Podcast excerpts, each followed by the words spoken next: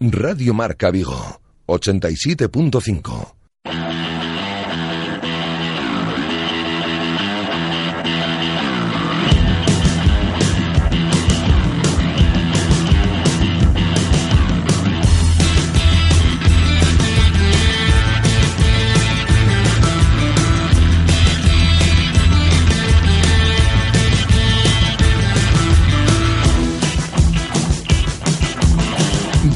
Marca Vigo. José Ribeiro.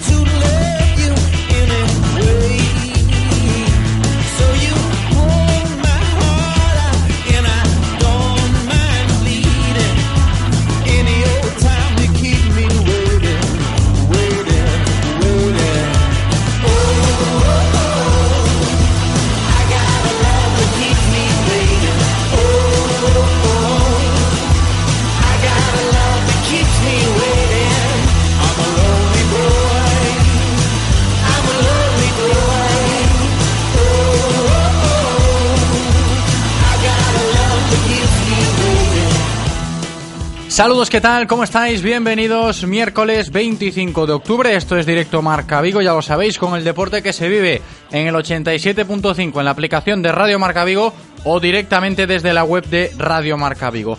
Como siempre, empezamos sobre la previsión meteorológica, un tiempo que se prevé con cielos parcialmente despejados durante toda la jornada y temperaturas máximas que alcanzarán los 27 grados. ¿eh? Un poquito caluroso para estar en las fechas que estamos. El menú que tenemos en el directo Marca Vigo de hoy, pues el Celta hoy juega el conjunto de Juan Carlos Unzué, hoy comienza la Copa del Rey, ida de 16 avos de final del torneo del CAO a las 9 y media de la noche en Ipurúa contra la Sociedad Deportiva Ibar. El conjunto vigués viajó esta mañana en un vuelo desde Peinador con destino Bilbao y regresarán mañana después del partido, mañana jueves, en torno a las 10 de la mañana aproximadamente, también desde Bilbao, con un vuelo destino Vigo. Lo decíamos ayer, no han viajado para jugar esta noche en Eibar ni Pione Sisto, ni Rubén Blanco, ni Facundo Roncaglia, y sí que lo ha hecho el jugador del filial Bryce Méndez, para afrontar pues un partido en el que se espera que un Zue dé minutos a los menos habituales y pendientes también de la portería para ver si podremos ver a Iván Villar por primera vez esta temporada o seguirá apostando por Sergio ante la ausencia de Rubén. Conectaremos en nuestro programa de hoy con nuestro compañero Miquel Baena para que nos cuente Miquel pues cómo llega el Eibar para el partido de Copa contra el Celta. Pero antes de abordarlo estrictamente deportivo, hay que informar sobre la comparecencia que ayer daba el presidente del Real Club Celta, Carlos Mourinho, motivada por la problemática que está sacudiendo al club estos últimos días en torno a las obras de la grada de Río. Enseguida lo escuchamos todo por partes, una comparecencia que comenzaba con puntualidad británica a las 6 en punto de la tarde de ayer y también comentaremos todo, por supuesto, todas esas palabras que, pudimos escuchar ayer del, del, presidente, un discurso de Carlos Mourinho muy marcado y muy dirigido a los abonados y al Concello de Vigo sobre todo. Como digo, enseguida lo escucharemos todo por aquí perfectamente en, Radio Marca Vigo. En nuestro tiempo de tertulia lo comentamos y analizamos lo deportivo y lo extradeportivo partiendo de esa comparecencia del presidente Mourinho con Marcos Martín y Álvaro Estevez, que van a estar también con nosotros en el programa de hoy hasta las 3 que nos iremos eh, de la tarde, eh, en directo Marca Vigo, ya lo sabéis. Al margen del Celta, estrenaremos hoy nuestra sección de icónicas servicios médicos para conocer mucho mejor nuestro cuerpo a la hora de practicar deporte y tratar todo tipo de lesiones. Hoy, por ejemplo, esas roturas del bíceps femoral que han sufrido recientemente Hugo Mayo y Facundo Roncaglia. Vendrá Óscar Fernández para nuestro espacio de running aquí en Radio Marca Vigo, donde hablaremos con Iván Roade, vencedor de la pasada carrera de Vigo contra el cáncer.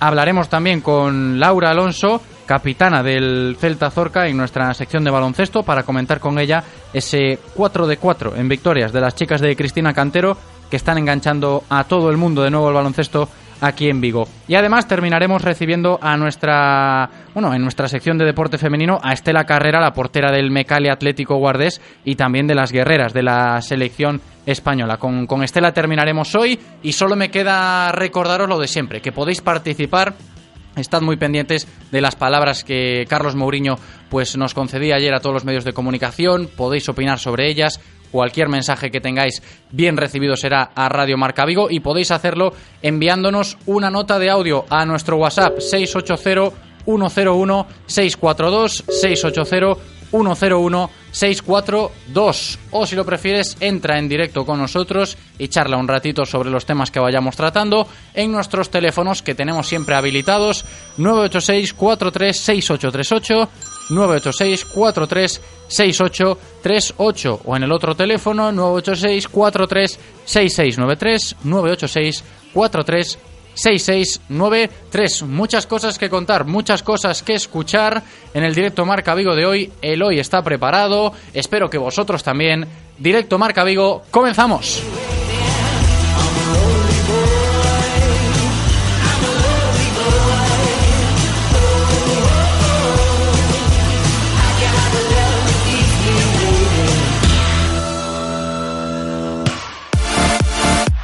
Radio Marca, el deporte que se vive. Radio Marca. ¿Cómo me apetece un chocolate caliente? En Churrería Bretema elaboramos nuestros propios churros y patatillas. Contamos con reparto a cafeterías. Estamos en las inmediaciones de La Miñoca, fotógrafo Ángel Llanos número 12, teléfono 986 29 67 22. Churrería Bretema, a tu servicio desde 1986.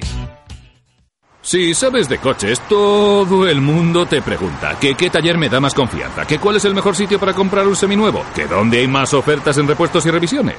Menos mal que yo siempre respondo a todos lo mismo. Ve a Rodosa, los centros Renault Dacia de Vigo, Nigrán y Cangas. Confía en su profesionalidad, incluso si tu coche no es un Renault. Rodosa.com. Rodosa, tu concesionario Renault en Vigo, Nigrán y Cangas. Olvídate de dar vueltas, de buscar aparcamiento en sitios imposibles y no esperes más para coger un taxi. En Pide Taxi te lo ponemos fácil. Descárgate de forma gratuita nuestra app Pide Taxi y reserva tu taxi cuando quieras, donde quieras y con quien quieras. Envía un WhatsApp con la dirección donde te encuentras al 647 470047 y pasamos a recogerte. Radio Taxi 986 470000. En Radio Marca Vigo estrenamos nuevo WhatsApp para que tú también formes parte. Envía un mensaje de voz al número 680-101-642. Opina de lo que quieras y haz la radio con nosotros. Radio Marca, el deporte que se vive. Radio Marca.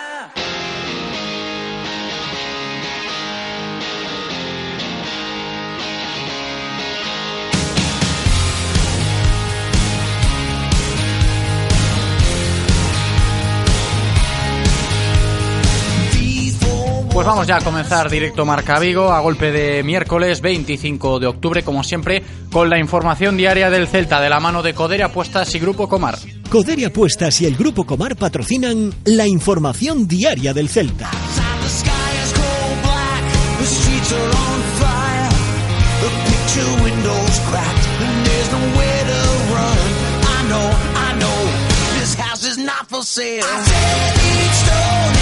Una información del Real Cruz Celta que pasa por el partido de esta noche. Hoy juega el Celta, comienza la Copa del Rey y es una competición en la que las eh, ilusiones y las esperanzas de todo el equipo, también de la afición, pues están bastante depositadas. Veremos qué, qué alineación plantea Juan Carlos Unzué esta noche a las 9 y media en Ipurúa para enfrentarse a Eibar en esos 16 avos de final, partido de ida, porque se esperan rotaciones, ¿eh? Habrá que estar pendientes de los jugadores con menos minutos y sobre todo también lo que decía antes de la portería, ¿no? Si Iván Villar o Sergio será el guardameta titular hoy en ese partido de Copa del Real Cruz Celta. Pero antes de abordar lo estrictamente deportivo, pues tenemos que informar de la comparecencia que ayer impartió el presidente del Real Cruz Celta, Carlos Mourinho, en la sala de prensa del Estadio Municipal de Balaídos y vamos a escuchar cómo se dirigió el presidente del Celta a los aficionados del club, a los abonados, a la ciudad y en mayor medida al Concello de Vigo. Llegaba el presidente con puntualidad británica a eso de las seis en punto de la tarde a una sala de prensa pues completamente llena de medios de comunicación y arropado por toda la junta directiva ¿eh? del Real Club Celta de Vigo. Comenzaba el señor Carlos Mourinho una comparecencia motivada por la polémica que se ha generado en torno al cierre de la grada de Río, dando las gracias a los abonados por el buen comportamiento mostrado en las últimas horas ante las molestias causadas que impidieron que en torno a unos 8.000 socios y demás personas con entrada se quedaron el domingo pasado sin fútbol en Balaidos. Empezamos por resaltar y agradecer el trato exquisito que los abonados de Río y la afición celtista tuvieron hacia el Real Club Celta desde la comunicación de la clausura de la grada de Río. A todos ellos, muchas gracias. Y las palabras del presidente en un primer speech inicial siguieron con un mensaje directo al concello, al alcalde, en el cual mostró su deseo de que antes de que se cumplan las 7 de la tarde de hoy aproximadamente, hablaba de un plazo de 24 horas, se tiene que saber al 100% si se podrá asistir al partido contra el Athletic Club el próximo 5 de noviembre. Emplazamos al ayuntamiento a que nos conteste con toda claridad, en un plazo de 24 horas, la posibilidad real o no de que podamos jugar con la grada de Río abierta, con abonados y aficionados, en el partido contra el Atlético de Bilbao. Y matizó que si existe cualquier tipo de problema, por pequeño que fuera, con la cubierta, que se retire por completo y se juegue el partido con la grada abierta, sin ningún módulo montado, hasta que vuelvan a estar todos en condiciones. Si existiese cualquier tipo de dudas y al objeto de no perjudicar más a los abonados, a la afición,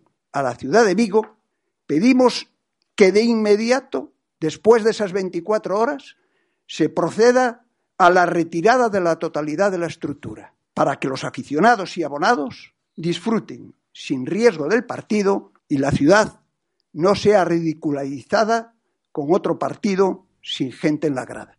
Y por supuesto, en ese discurso inicial del presidente dejó bien claro cómo se va a actuar para compensar económicamente a los afectados que se quedaron sin poder asistir a Balaídos el pasado domingo. Los abonados recibirán la parte proporcional del carné más una entrada gratuita para cualquiera de los siguientes cuatro partidos en Balaídos y para cualquier grada de la siguiente forma. Los abonados que tengan recibo domiciliado en banco o pagaron con transferencia bancaria recibirán el reembolso correspondiente en su cuenta antes del 15 de noviembre. Los abonados que pagaron su carné en efectivo podrán pasar desde mañana mismo y hasta el 31 de diciembre por las taquillas en su horario habitual para retirar la parte proporcional del dinero. Asimismo, en esas taquillas que estarán operativas también desde mañana, podrán retirar las entradas gratuitas para uno de los siguientes cuatro partidos embalaídos hasta agotar existencias. Los aficionados que compraron su entrada en Balaídos podrán recuperar el importe presentando su entrada en las taquillas. Y antes de dar paso a la ronda de preguntas que el señor Carlos Mourinho concedió después, no se quiso olvidar del dilema de marcharse de Vigo, que tanto revuelo causó en su momento. No quiere seguir con el debate de hacer un estadio fuera de Vigo y aclaró el asunto sobre las reuniones que tienen con alcaldía sobre estos temas. Las reuniones que mantenemos con la alcaldía para terminar las obras requieren de la aprobación de la Junta de Galicia. La ciudad deportiva se instale donde se instale, necesita la aprobación y visto bueno de la Junta de Galicia. No dejemos enquistar este problema, ni del estadio de Balaídos, ni de la ciudad deportiva. Busquemos soluciones conjuntas. Estamos a tiempo y en tiempo. No entremos de nuevo en el debate de un estadio fuera de Vigo que no desechamos si éste no progresa y aprovechamos, si se puede, la infraestructura que hay a día de hoy hecha. Y acto seguido, después de ese discurso preparado que duró aproximadamente pues 15 minutos, Carlos Mourinho atendió a las preguntas que los que allí estábamos presentes le fuimos formulando para intentar esclarecer un poco más la situación por la que pasa el Real Club Celta en torno a su estadio, y así comenzaba el presidente Carlos Mourinho haciendo hincapié en que la recuperación del dinero que se haya podido perder con lo sucedido es lo menos importante. Para nosotros la recuperación de ese dinero es lo menos importante que tenemos en este problema. A nosotros nos preocupa más que se pueda, abrir la, grada, que los aficionados eh, eh, puedan ir, aunque eso nos está produciendo con las noticias que estamos teniendo todos los días y ninguna directa, ninguna directa, nos está produciendo un cierto desazón y una cierta incomodidad porque no sabemos muy bien qué es lo que está pasando. Nos hablan de un número determinado de piezas, nos lo pasan a otro, nos dicen que ya está controlado el problema porque es un módulo, pero por otro lado nos dicen que siguen analizando el INEN. Entonces, la verdad, estamos tan descontrolados, por eso es que pedimos que en 24 horas nos digan sí o nos digan no, y si es no, si no se puede abrir con, los módulos puestos, tenemos tiempo suficiente para desmontarlos. Pero no que por esos retrasos o por esos eh, estudios que se sigan, se sigan haciendo como nos pasó la vez anterior, resulta que al final no se pueda y quedemos otra vez todos pillados y volvamos a tener que hacer otra vez todos estos cálculos y todo esto que no hay, sinceramente, creemos ninguna necesidad si hubiéramos hecho las cosas medianamente bien. Disculpe que le, insista, ha dicho que el dinero no le preocupa, pero ¿cuánto han perdido? Si no lo, que no vayan a recuperar. No sé si lo recuperaremos o no. Eh, eh, primero, nosotros no estamos pensando en este momento en la recuperación porque no lo vemos como un tema económico. Es un tema que nos causa un perjuicio, bien, pero mm, preferíamos eh, gastar ese perjuicio y que se hubiera jugado el partido. Por tanto, no le estamos dando la importancia al dinero en este momento. Hola, buenas tardes. Buenas tardes, presidente. Eh, dos cuestiones. Eh, entiendo por lo que acaba de decir que de momento aparca el plan de llevarse el estadio fuera de Vigo. Y en segundo lugar, si cree justificado el incremento que se ha aplicado a los abonos en la grada de Río viendo o sabiendo los problemas que podía presentar la grada, retrasos, incomodidades, etc. Bien, nosotros no aplacamos ningún plan, al revés. Estamos diciendo que, que, si no avanzamos en el que tenemos aquí, si no aprovechamos la infraestructura que ya está hecha, y eso no depende de nosotros, lo hemos repetido infinidad de veces, pues tendremos que volver a retomar eso. Hace como dos meses nosotros salimos diciendo que tendríamos una mano al ayuntamiento, que tendríamos una mano a Vigo y que aparcábamos eso momentáneamente a ver si avanzábamos o llegábamos a otro tipo de soluciones. Pero al final han vuelto a pasar otros dos meses y los avances no se están produciendo. No hemos conseguido en ningún momento que lo que nosotros pedíamos, que era seguridad jurídica, pudiera quedar plasmada en algún documento para avanzar en la línea de la, de la posible concesión. No lo hemos conseguido, por tanto, no hemos podido eso. Segundo, nosotros siempre confiamos en las personas y confiamos tremendamente a pesar de que nos consideremos que nos han engañado en alguna, en alguna vez, más de una ocasión. Y nosotros cuando nos dicen que las gradas van a estar, que nos dicen que los tiempos son los que nos dan, nosotros lo creemos y sobre eso actuamos. Y si después no se dan, lo sentimos mucho, trataremos de hacer las cosas lo mejor posible, pero no sentimos la responsabilidad porque el compromiso no fue nuestro, son compromisos públicos y publicados por casi toda la prensa de fechas concretas, de entregas, de plazos que no se están cumpliendo ninguna y que aún a día de hoy seguimos teniendo muchas dudas que se puedan cumplir. Señor presidente, ¿qué tal? Me gustaría saber un poco cómo está la relación con el Concello, ¿no? Porque igual esto se hubiera evitado si la previsión hubiera sido un, tanto mejor, ¿no? Hubiera un poco más de comunicación, avisarlo con algo más de antelación. Gracias. Yo creo que no. Yo creo que la relación con el Concello es buena, aunque estamos pidiendo cambiarla. Y estamos diciendo que nos dejemos de hablar de cosas fantasiosas y vayamos a la realidad, que hablemos con claridad, que se nos digan las cosas. Pero también es cierto que no estamos conformes. Tenemos una buena relación, pero no tenemos una relación de conformidad. Acordaros que nos hemos quejado infinidad de veces que nos sacaron de las comisiones de seguimiento de las obras. No estamos en ninguna. No tenemos ninguna información más que la que podáis tener vosotros respecto a, a las obras. Por tanto, efectivamente, creo que no estamos nosotros en disposición de anteponer nada. Pero repito, ¿eh? Hay una cosa concreta. Nosotros sí hemos llamado el jueves al ayuntamiento y nos aseguraron que la grada se abría. Jueves. Y el viernes nos dicen que no, y nos lo dicen a las seis de la tarde. O sea que si ellos sabían si se podía abrir o no, no lo sabemos. Pero que a nosotros nos confirmaron el jueves que se podía abrir, totalmente de acuerdo, que sí. Si pasadas las 24 horas la solución o la respuesta del Consejo no es plenamente convincente, ¿se piensa solicitar al Athletic Bilbao de la Liga el jugar el partido allá? Yo creo que la solución la tiene que buscar el ayuntamiento. Si el ayuntamiento que reconozca que no puede o que no quiere, y yo me inclino más porque no quiere, porque para eso damos las 24 horas, porque sí sabemos que hay tiempo material de aquí al partido de desmontar las gradas, pero si no quiere, pues entonces veríamos qué hacíamos. Pero tenemos que tener el pronunciamiento porque el propietario del campo, el sorteo de la liga está hecho y nosotros en principio tenemos que seguir las reglas que marca la liga. A partir de ahí, si por eso el plazo que damos es tan apremiante, para que tengamos tiempo de buscar soluciones. Pero la primera solución, y la que creemos que es válida, factible a día de hoy, que sería retirar los módulos todos, todos, y salirnos de estas enormes dudas que, como decía antes, seguimos teniendo, aunque los módulos queden ahí, creo que la tiene el ayuntamiento y que es su responsabilidad solucionarlo.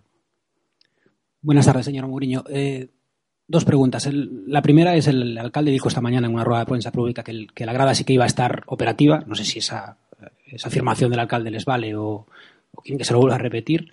Y segundo, hace unos meses dijo usted que, la decisión de construir un estadio fuera de Vigo era irreversible y que no contemplaban de ninguna manera la concesión. Entiendo que por lo que dice, ahora sí que contempla esa posibilidad, ¿no?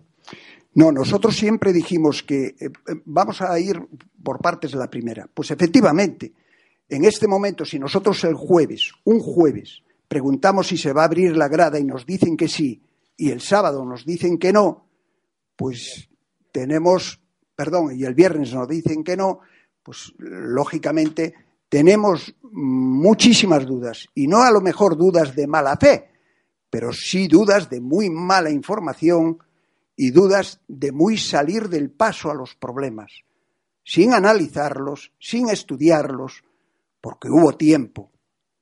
Entonces yo creo, creo sinceramente, que si se hubiera querido, se hubiera podido hacer de muchas otras maneras. Por tanto, yo no voy a decir que dudo de nadie, pero que me produce muchas dudas lo que se dice a bote pronto y hablando siempre por hablar y sobre un eh, tema que no se está estudiando, porque si nos dicen que hay que seguir haciendo pruebas de laboratorio, ¿cómo nos pueden asegurar que se va a jugar? Pues claro que nos entran las dudas. Las tenemos todas. Bien, nosotros te dije antes y ya contesté de que no hemos cambiado nada. Nosotros es una forma irreversible que avisamos de que nos íbamos de Vigo si no nos daban solución. Si conseguimos una solución conjunta en beneficio del Celta, nosotros no tenemos ningún problema. Pero para eso, y como hemos venido diciendo, necesitamos jurídicamente seguridades. Y hasta día de hoy nadie nos las ofrece. Volvemos a hablar sobre papeles, nos vuelven a dar fechas, nos vuelven a decir qué se va a hacer o no se va a hacer, y cuando decimos plásmenlo en un documento, el documento no aparece.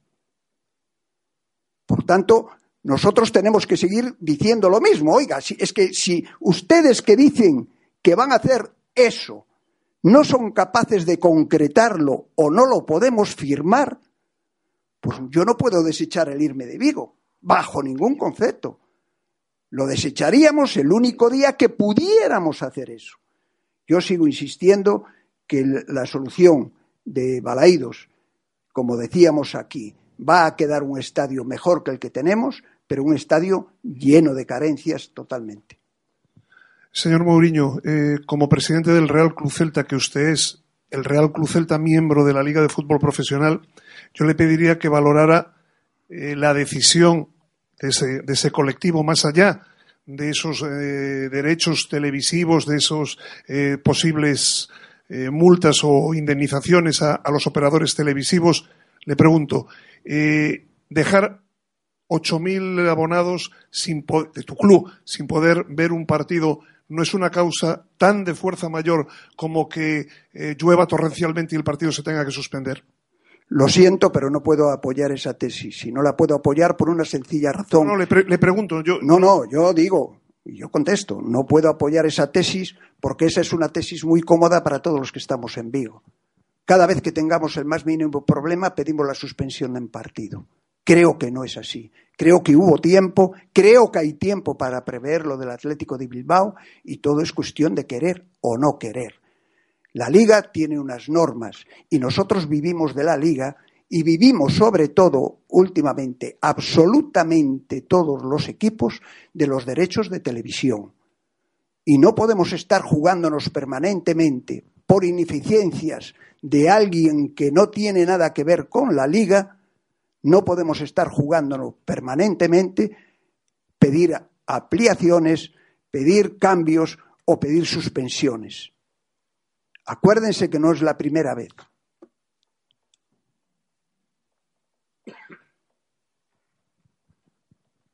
Cando se refire, presidente, a se queren ou non queren, exactamente a que se refire?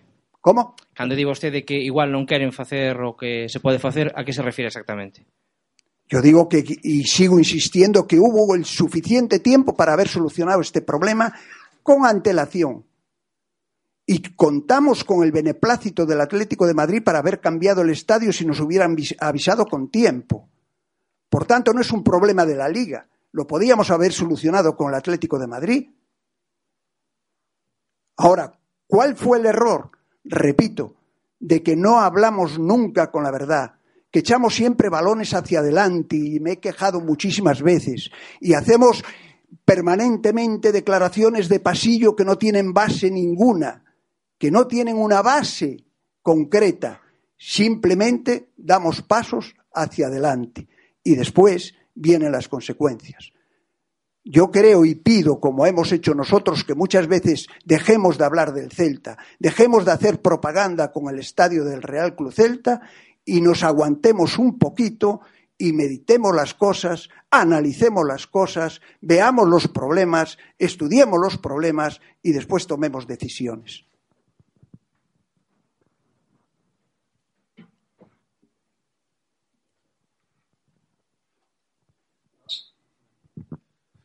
Tras lo sucedido con la, el cierre de la grada ante Atlético de Madrid, ¿cree que la afición pudo haber sufrido algún riesgo en el partido anterior contra el Girona?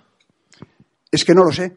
Es que esas son las enormes dudas que nos están ofreciendo. Por un lado dicen que no, pero dicen que siguen teniendo que hacer eh, eh, eh, pruebas y análisis que tienen que seguir haciéndolos. Repito, la única información que yo tengo es la que leo en los periódicos todos los días. No hay un contacto directo con nosotros de nadie que nos diga cómo está en cada momento la situación actual. Y por eso sí, nos eh, volvemos a tener muchas desconfianzas. ¿Estarían bien antes o no? No lo sabemos. Son 368 piezas, como se dijo, y se modifica en unas horas a sesenta y tantas. ¿Está garantizado de que son sesenta y tantas y seguimos haciendo pruebas? Pues hombre, todo esto nos causa un desasosiego muy grande y, y unas incertidumbres brutales.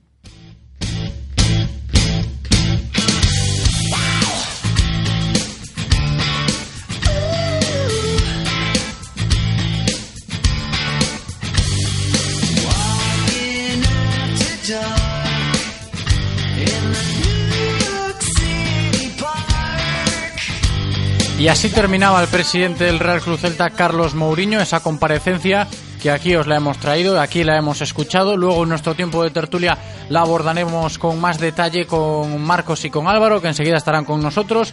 Pero hay que pensar también en lo estrictamente deportivo. Hoy hay partido, hoy juega el Real Club Celta y hoy comienza la Copa del Rey para el conjunto de Juan Carlos Unzué. Ida de 16 avos de final del torneo del CAO, 9 y media de la noche en Ipurúa contra el Eibar, la Sociedad Deportiva Eibar y el conjunto vigués viajó esta mañana, a decirlo, en un vuelo desde Peinador con destino Bilbao y van a volver mañana jueves en torno a las 10 de la mañana, también desde Bilbao.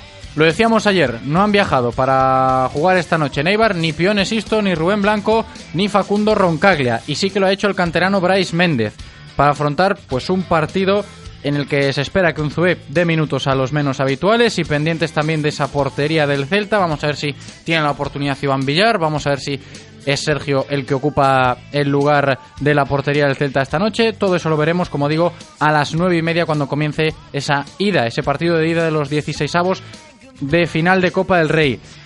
¿Y qué Eibar se va a encontrar el Celta esta noche en Ipurúa? Esto nos lo cuenta enseguida perfectamente nuestro compañero Miquel Baena, al tanto de la información diaria del equipo de Mendilibar. ¿Qué tal, Miquel? ¿Cómo estás? Bienvenido. Hola, buenas tardes, ¿qué tal? ¿Cómo está todo por allí, Miquel? Pues está un poquito mejorable la cosa, porque hay muchísimas bajas en el Eibar. Seguramente eso propiciará varios cambios en el 11, teniendo en cuenta también que habrá rotaciones por la Copa, que no es tan importante ahora mismo, teniendo en cuenta cómo está la situación clasificatoria liguera, con un punto sobre el descenso, muy pocos goles marcados y siendo el equipo, el segundo equipo más goleado de la categoría.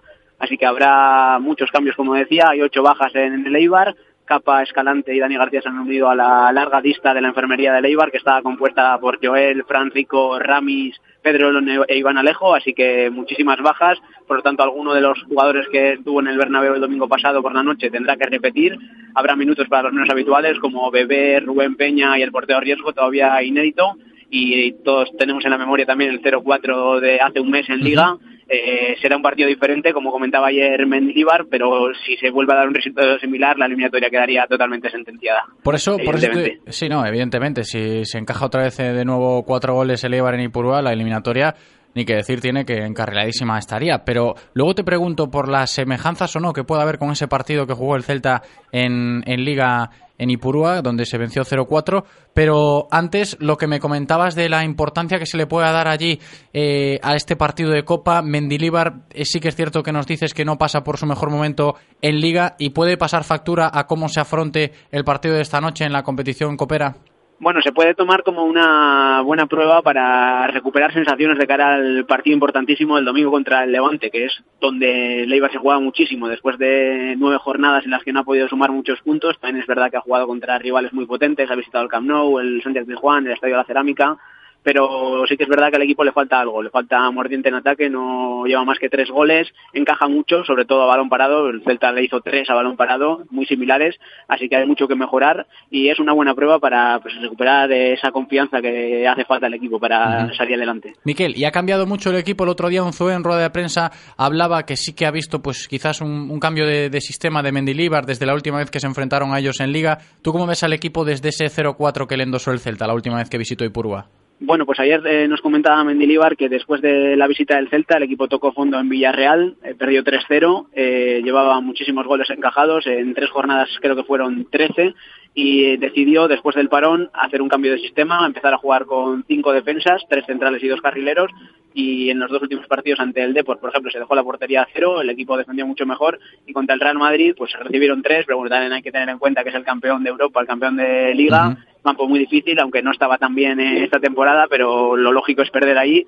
Yo creo que hoy volverá al sistema habitual de 4-4-2, también por, no sé si por obligación, porque no hay mucha gente disponible, así que está casi obligada a usar ese sistema, pero yo creo que sí que lo va a usar más veces durante la temporada, el 5-4, el 5-3-2. Miquel, y una última, antes de despedirnos. Eh, ahora sí, sobre ese partido que, que se jugó en Liga, ese Ibar 0 Celta 4, ¿qué similitudes o semejanzas puede haber o si se va a parecer algo el partido de esta noche a ese encuentro o no. Hombre, eh, lógicamente habrá, como hay muchos cambios, pues eh, los jugadores son distintos y no se parecerán mucho. Ya decía Bellar Mendilibar también que a pesar de que fue el mes pasado, habrá habrá cambios, habrá diferencias y ellos esperan también que hayan aprendido esos errores que tuvieron el mes pasado con ese 0-4 y yo tengo muchas ganas de ver a la gente que juega menos porque también eh, las plantillas son largas y la temporada también se hace bastante larga por lo tanto hay que tener a todos activos para que todo vaya bien y que Leibar siga sumando puntos y se aleje de la zona peligrosa. Miquel Baena, a disfrutar mucho de la Copa esta noche en Ipurúa. Un abrazo muy grande, gracias. Vale, a vosotros un abrazo, hasta luego.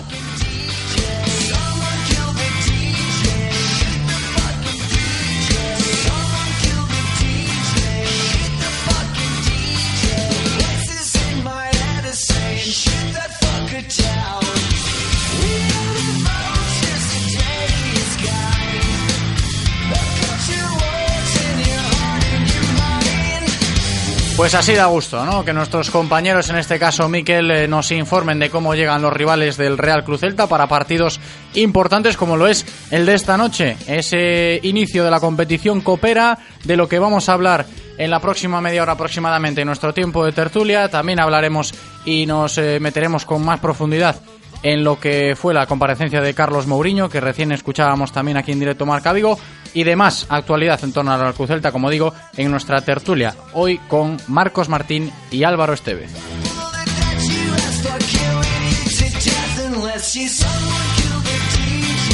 Las tertulias del Celta en Radio Marca Vigo.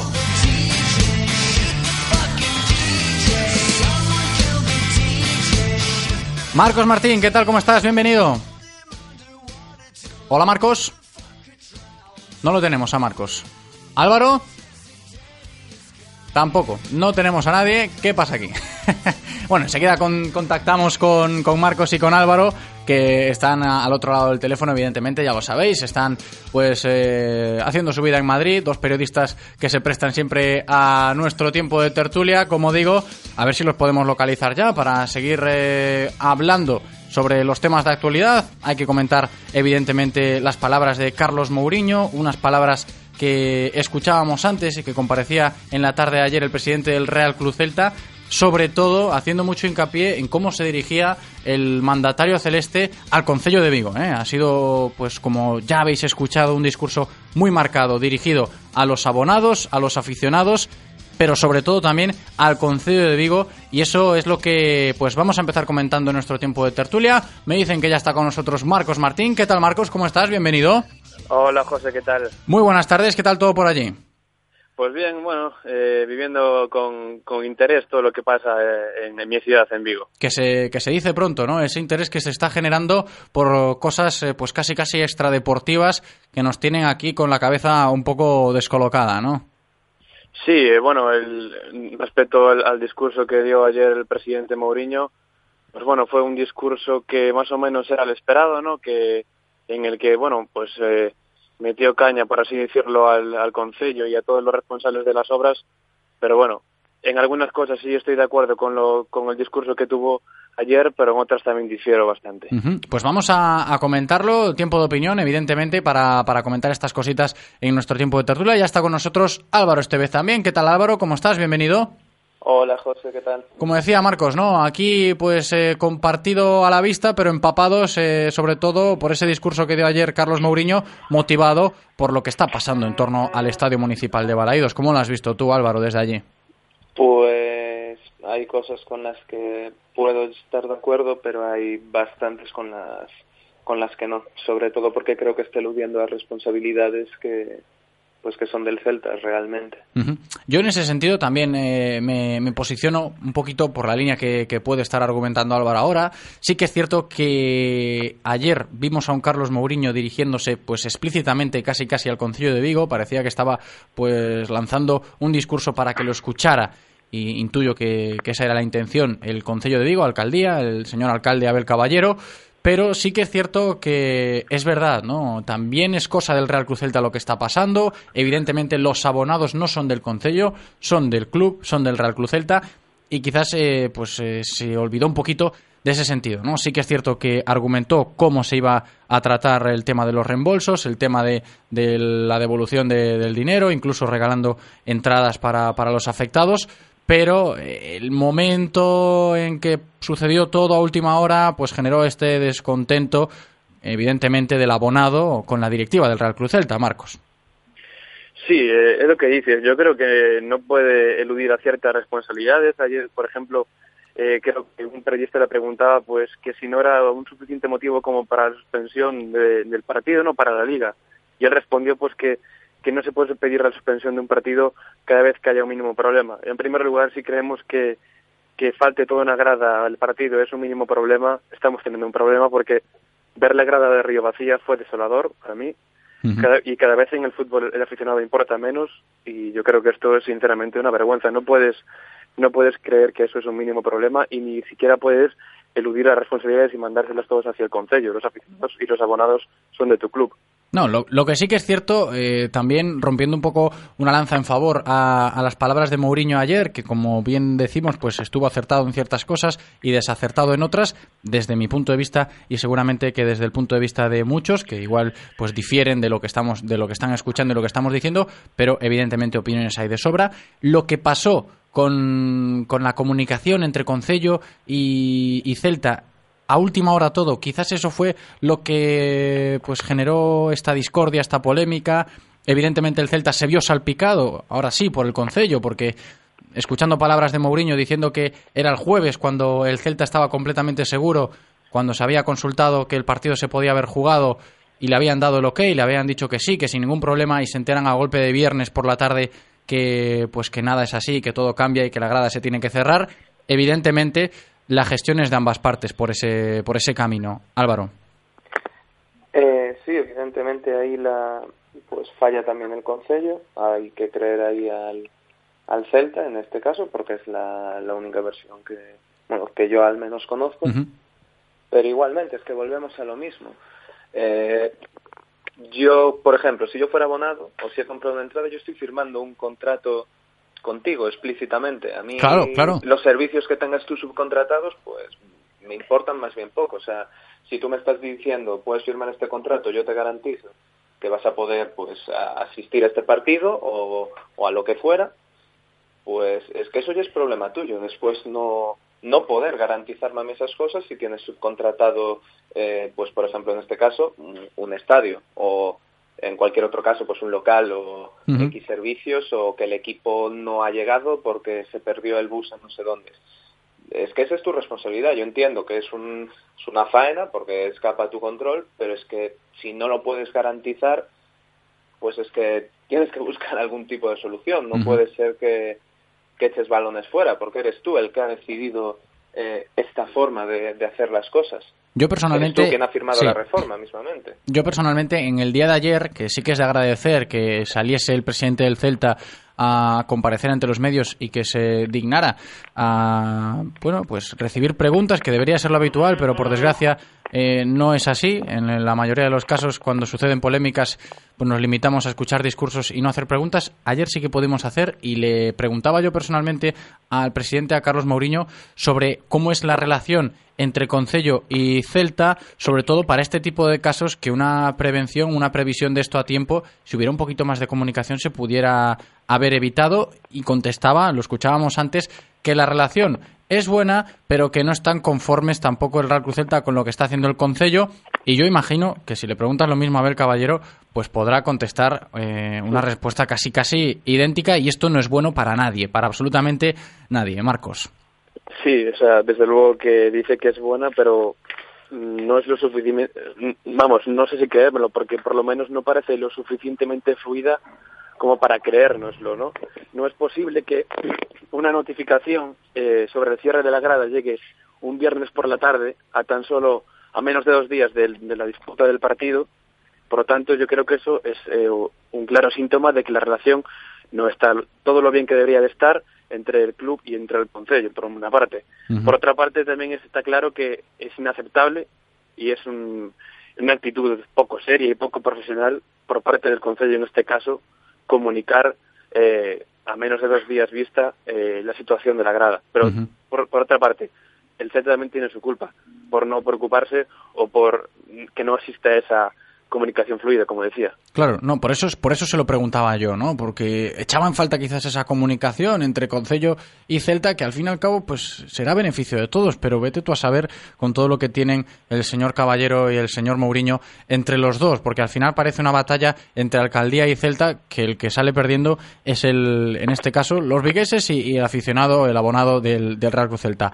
Álvaro, Ahora todo pasa por lo que decía también Mourinho, lanzando un mensaje claro de exigencia, de notificación en menos de 24 horas, de saber si el abonado del Real Cruz Celta va a poder asistir con total seguridad al próximo partido el 5 de noviembre cuando juegue el Celta otra vez en Balaídos contra el Athletic Club de Bilbao. Eh, me parece normal que lo pida, pero volvemos a lo mismo, y que es lo que dice Marcos, es que si te avisan a menos de un día, eso no aparece de la noche a la mañana. Sobre todo con cuando pues se sigue trabajando en la obra y si no se seguía Claro. trabajando pues es porque pasaba algo. Entonces es que pues hablando pronto y mal, que no me venda la moto el señor Mourinho de que hay una relación maravillosa. No hay una relación maravillosa porque no hay ningún tipo de, de conversación, porque esto se lo tienes que avisar a quienes están haciendo el servicio. Yo si he contratado a alguien para que me reparen el baño de mi casa y resulta que, pues oye, mira, le di fuerte haciendo no sé qué y se me ha roto tal. Me lo avisa en el momento. Si no me lo avisa y tengo que llegar yo a casa y enterarme de que está roto, pues eso es que el que me está haciendo la obra pues no tiene una buena relación conmigo y no le interesa que se sepa. Es que es tan sencillo como eso. No me parece bien que pida, pues eso, ahora que tenemos tiempo para poder gestionar las cosas, si va a poder ir la gente, pero que no venda la moto de que hay una buena relación, porque no la hay y porque se está viendo que no, No, la sa- hay. ¿sabes qué pasa, Álvaro? Y que creo que, que puede ser motivo de la discordia también, es que con esto de ahora esa exigencia de 24 horas para saber si se va a poder o no jugar con la grada de Río después de mm, habilitada, quiero decir, contra el Athletic Club, es que ha fallado un poco la confianza, ¿no? Sí que es cierto que estamos todavía con tiempo, que bueno, como faltan pues bastantes días aún para que se dé ese partido, vamos a organizarnos mejor para que no vuelva a pasar y eh, con gran tiempo de antelación certificar que sí que se va a poder. Pero ¿qué pasa? Que si falta esa confianza de que, bueno, y si nos dicen ahora que sí y después llega el día partido y se vuelve a dar la situación de que la obra pues eh, está mal hecha o que falla algo, volvemos a estar en las mismas. Y es que entonces nos metemos en un bucle que esto es un, un sin vivir ya con, con las obras de Balaídos que no están eh, siendo ni mucho menos eh, fructíferas. Marcos. Sí, es que es lo que decíamos. Con un día antes realmente tú no puedes eh, salvar el mundo ni arreglar nada. Eh, es verdad que dijo que el Atleti tuvo una buena disposición para pues para un posible cambio de, cambio de, escen- de escenario, pero realmente a un día vista es inviable. Eso, esa, y me, me parece ah, no, un poco lógico también que el Celta, pues por su parte, quiera exigir eh, un plazo, ¿no? Para, para ver si hay que hacer cambios. Eh, desde luego se necesita organización y tiempo para hacer cambios. Pero es que si esto vuelve a pasar, si resulta que al final no se puede no se puede jugar con la grada de Río abierta frente al Atleti, pues yo creo que esto sería un daño de nuevo para la imagen no solo del club sino también de la ciudad. Sí, sí, sin duda, Álvaro. Sí, es que, es que aquí estoy completamente de acuerdo con vosotros. Es que me parece bien, pues, que evidentemente, una vez ha pasado esto, te quieras asegurar de si va a poderse jugar con todas las gradas abiertas el partido contra el Athletic de Bilbao, porque lo del otro día, pues, fue tristísimo verlo por televisión y es la imagen que estás dando. Eh, pero es que volvemos a lo mismo. Es que por mucha falta de confianza que hay, si no estás en condiciones de, de asegurar algo a estas alturas del cuento, pues, ¿qué quieres que te diga? Es que no, no es serio por ninguna de las dos partes. Claro, es que se genera esa desconfianza por, por las dos partes de ya no saber si fiarse de lo que están diciendo, si es verdad o no, porque al final nos ceñimos todos a, a una obra y es cierto lo que dice el alcalde y lo que dice Mourinho, que lo importante es la seguridad. Lo es, evidentemente lo Claro. es. Y cuando se Claro, está hablando de, de una cubierta, en este caso, que está sobre pues miles de aficionados y miles de personas que van a Balaidos, pues hasta también me ciño a lo que decía el señor Mourinho ayer, ¿no? Hasta mejor incluso, pues quitar toda la cubierta y jugar los partidos sin, sin cubierta hasta que por fin se pueda solucionar este, este asunto. Sí, José, pero es que ahora incluso te quedas con la duda de si en los partidos anteriores contra el Atleti los aficionados corrimos algún tipo de riesgo. Sí. Eso también está, está ahí, está en vilo. O sea, nadie nos ha asegurado a ninguno de los aficionados de, de Río, de cualquier otra grada que estuvo en obras, pues si llegamos a estar en, a correr peligro en algún momento.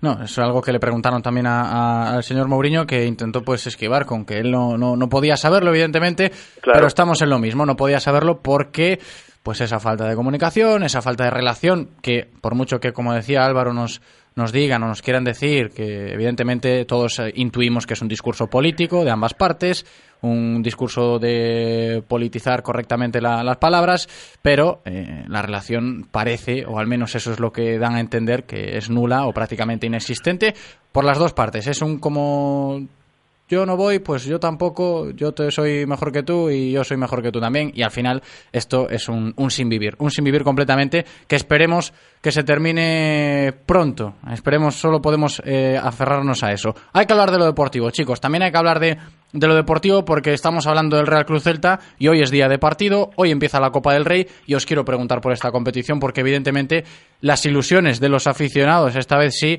contentos con una competición que ha dado muchas alegrías los últimos años, aunque también algún que otro palo me acuerdo de la semifinal del año pasado. Empiezo contigo, Álvaro. Sí, yo personalmente con la Copa del Rey tengo muchas ganas siempre, eh, especialmente después de lo visto los dos últimos años. Creo que este año eh, sí que puede ser algo más complicada por bueno porque empezamos ya contra un rival pues bastante incómodo para nuestros nuestros intereses pero bueno como siempre con muchas ganas es un torneo en el que puede pasar todo en el que yo personalmente desearía que hubiese que el formato tuviese algún cambio pero pero con muchas ganas. Matiza a uno de nuestros oyentes que nos sigue por redes sociales, en este caso Vicus Galaico, Javier Queiruga, que nos comenta escuchando la tertulia, que Mourinho demuestra de nuevo que para él los abonados sobran. Evidentemente, opiniones de gente que no está conforme con la, con la declaración del presidente del Real Cruz Celta en el día de ayer y algo que, que dijo Marcos también, ¿no, Marcos?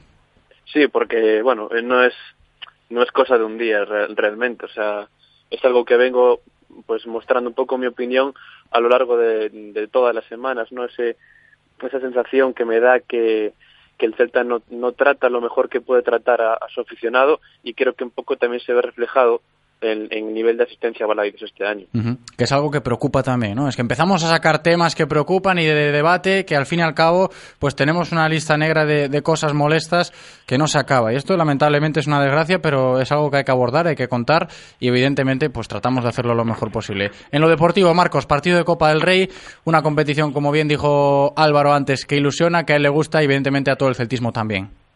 Sí, completamente de acuerdo. Creo que además este año estamos eh, en dos competiciones, a diferencia del año pasado que estábamos en tres.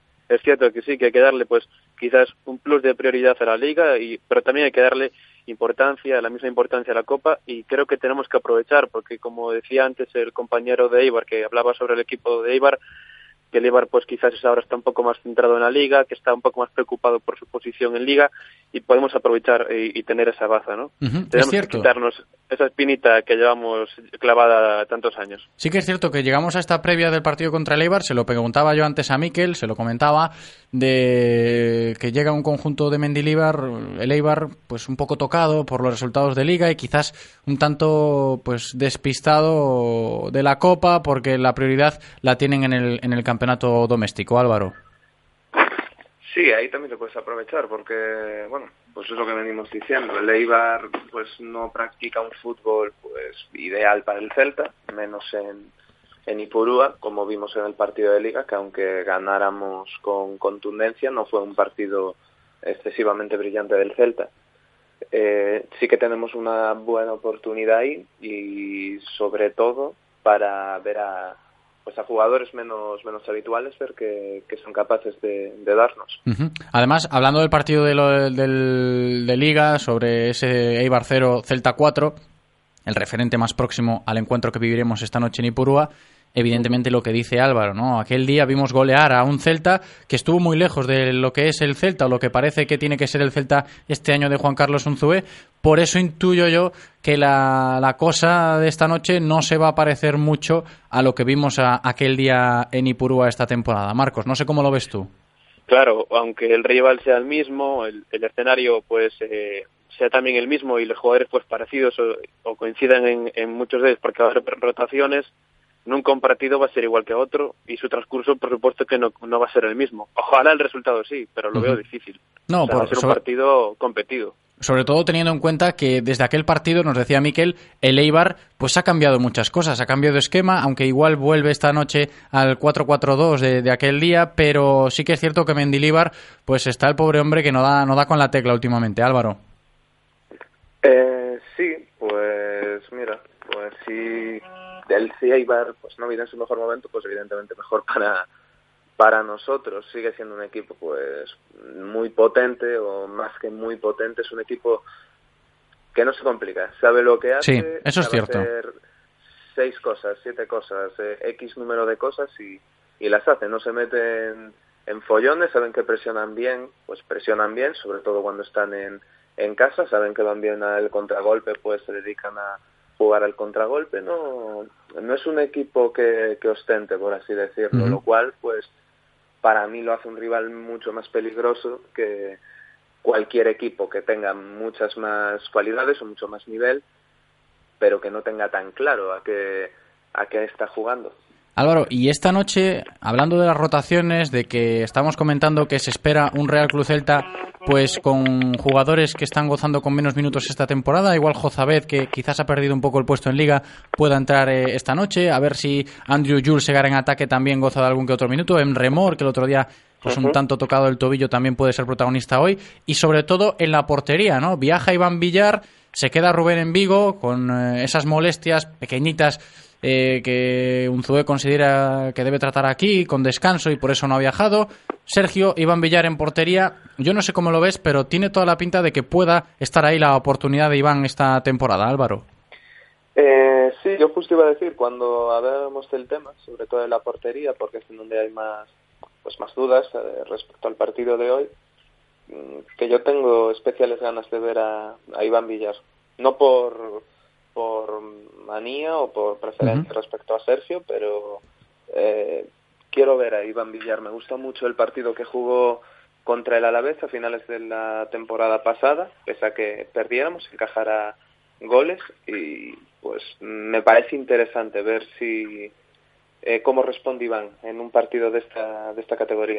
Sería su estreno. En caso de que juegue esta noche Iván Villar, el canterano del Real Cruz Celta, sería su estreno esta temporada. Marcos, ese dilema ¿no? que pueda haber, que pueda tener Juan Carlos Unzué en su cabeza para esta noche en la portería.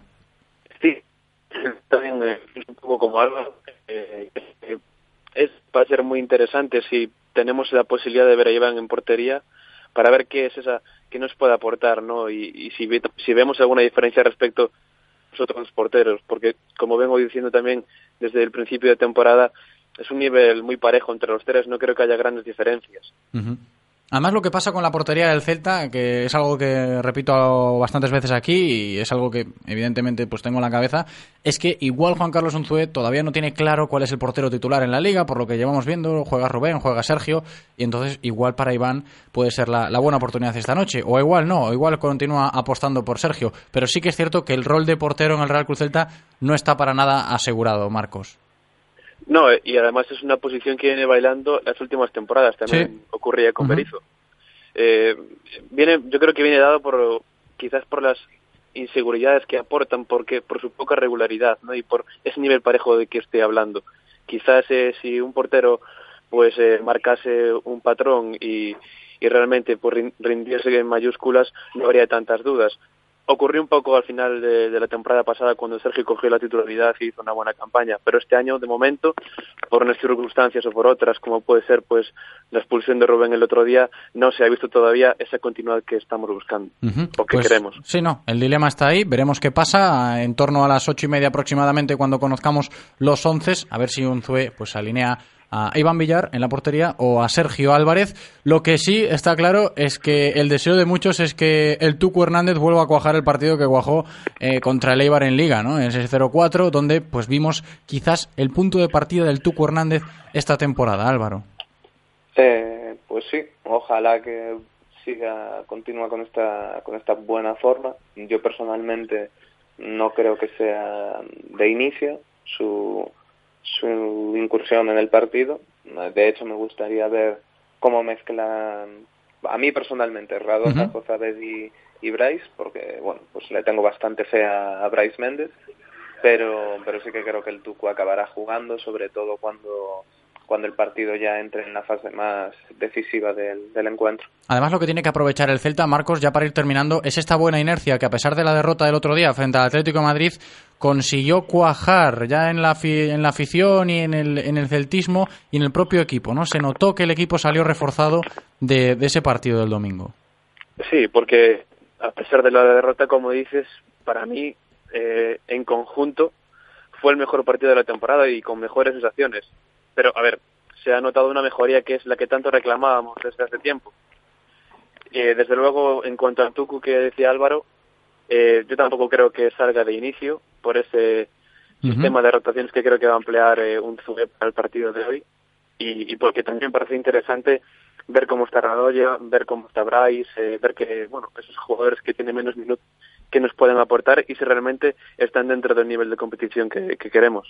Esta noche me voy a fijar yo también en, en Radoya porque tengo especial interés en ver si, como decís vosotros, pues está como debe de estar para ser importante en el Real Cruz Celta, un hombre que está llamado a serlo también, evidentemente, Nemanja Radoya. A ver si tiene minutos, como digo, esta noche en Ipurúa. Comienza la Copa, ¿eh? No os olvidéis, nueve y media, ese Eibar Celta en el estadio de Ipurúa. Ha sido un placer. Marcos Martín, muchísimas gracias, un abrazo grande. Un abrazo. Álvaro Estevez, un placer también. Abrazo grande para ti. Otro, José. Y hasta aquí la información diaria del Celta de la mano de Codere Apuestas y Grupo Comar. Reconócelo, amigo. Eres de Codere Apuestas. ¿Cómo te pone un golazo por la escuadra, eh? Tu canción, el himno de tu equipo. La mejor apuesta, la que ganas a tus colegas. ¿A que sí? ¿A que eres de Codere Apuestas? Ven a nuestros locales y vive todos los partidos, todos los deportes y todas las apuestas en Codere Apuestas. ¿Quién se apunta? Ven a nuestro espacio de apuestas Codere en Bingo Royal del Grupo Comar en Avenida García Barbón 3436. Radio Marca, el deporte que se vive. Radio Marca. Hace 10 años, el Nissan Qashqai fue el primer crossover de la historia. Hoy, se vuelve a reinventar para seguir siendo el primero. ¿Será cierto que el tiempo pone a cada uno en su sitio? Descubre antes que nadie su nuevo diseño, sus acabados interiores y las tecnologías Intelligent Mobility en tu concesionario Nissan desde 17.900 euros. Nuevo Nissan Qashqai, siempre primero. Nissan Innovation That Excites. Rofer Vigo, carretera de Madrid 210 en Vigo. ¿Quieres practicar deporte de forma segura y llevar un estilo de vida saludable? En Icónica Servicios Médicos tenemos el servicio médico más completo de Galicia. Traumatología, fisioterapia, cardiología, medicina deportiva, pruebas de esfuerzo, rehabilitación cardíaca, psicología o logopedia, nutrición, test genéticos, preparación física y electroestimulación integrados en un mismo centro para darte una asistencia global. Porque tu salud se lo merece. Icónica Servicios Médicos. Visítanos en Pablo Morillo 8, www.iconicasports.com o llámanos al 986 90 90 80. Icónica Servicios Médicos. ¿Conduces o disfrutas conduciendo? En Autorosas no solo vendemos coches, vendemos experiencias para aquellas personas que viven la conducción como un placer y no como un simple desplazamiento. BMW, Mercedes, Audi, Porsche, Autorosas. En carretera de Madrid después del seminario. 35 años de pasión nos avalan. Sponsor oficial del Real Club Celta de Vigo. Autorosas. Disfruta conduciendo.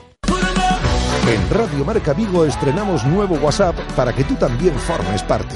Envía un mensaje de voz al número 680-101-642. Opina de lo que quieras y haz la radio con nosotros. Radio Marca, el deporte que se vive. Radio Marca.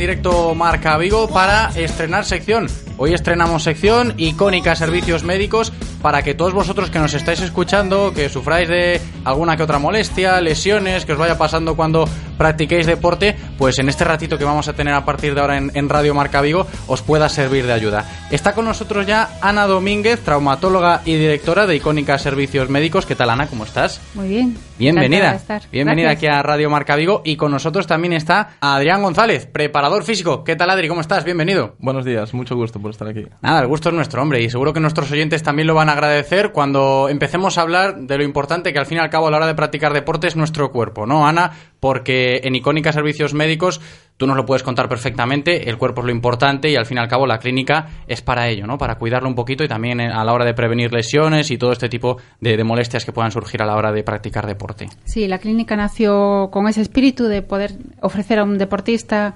eh, no solo profesional, sino eh, amateur o cualquier aficionado, poder realizar deporte de la forma más segura y recuperarse de sus lesiones también contando con un equipo multidisciplinar como los médicos que estamos, los fisioterapeutas, preparadores, readaptadores uh postlesionales.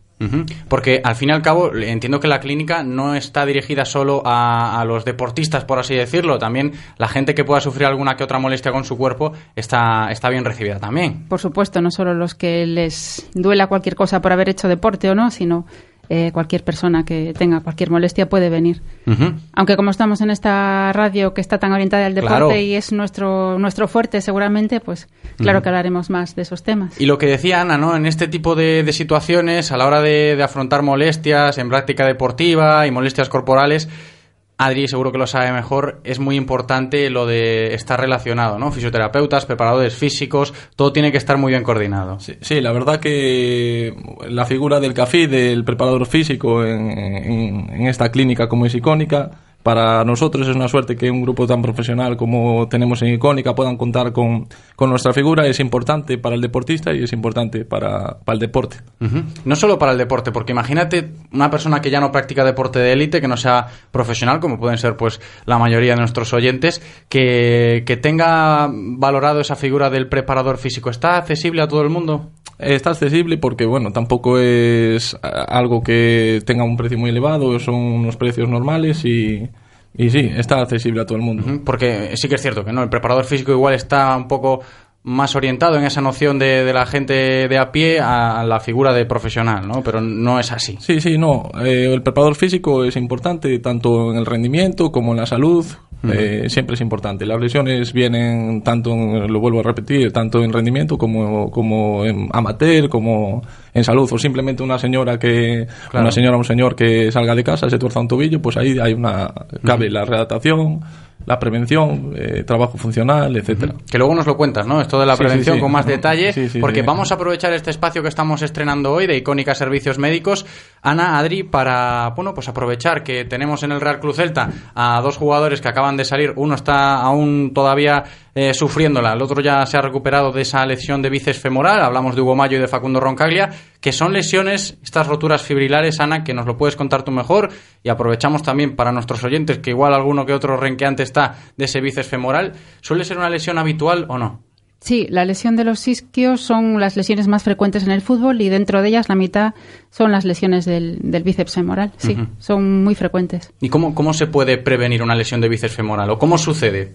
Eh, sucede con frecuencia en el momento del sprint, por eso no es solo jugando al fútbol. Los corredores o cualquier deporte que practique un sprint puede, puede tener una lesión de este tipo. Uh -huh. Generalmente consecuencia de un desbalance muscular, pues el cuádriceps que es tan fuerte, un futbolista, un, más que un corredor, pero sí un corredor de velocidad. El cuádriceps es muy fuerte, si no estamos un poco pendientes de la, los músculos de la cara posterior de la rodilla, puede haber un desequilibrio y con mucha más facilidad uh -huh. una lesión.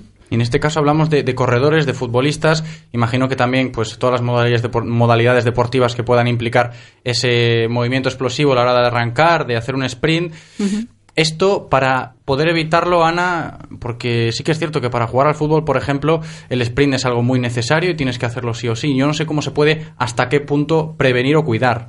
Eh, la primera prevención es tratarlo bien. Una vez que sea que esté bien tratado es cuando hay que pensar, ahí es donde entraría Adri, la, la uh -huh. readaptación poslesional, que es una figura que se está cada vez más importante, pero que a veces está un poco olvidada también. Y es la importancia de curar bien una lesión y de readaptar de nuevo los músculos de, de ese muslo para que no vuelva a suceder. Uh -huh. El tema es que en el muslo hay muchos músculos que están muy coordinados.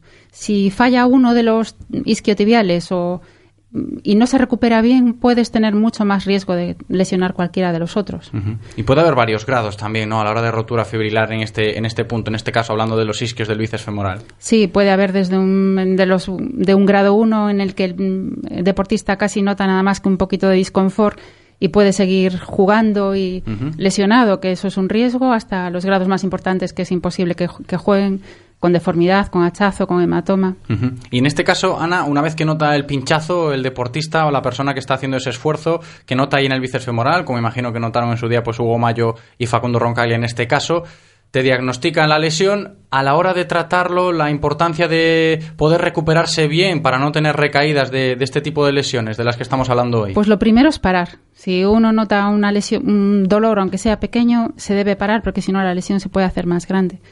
Eh, y después entra. La primera fase siempre es de reposo, de hielo, uh -huh. de elevar la pierna, de antiinflamatorio si hace falta. Esa es la primera fase que depende del grado de la lesión, puede durar entre uno o tres días o una semana.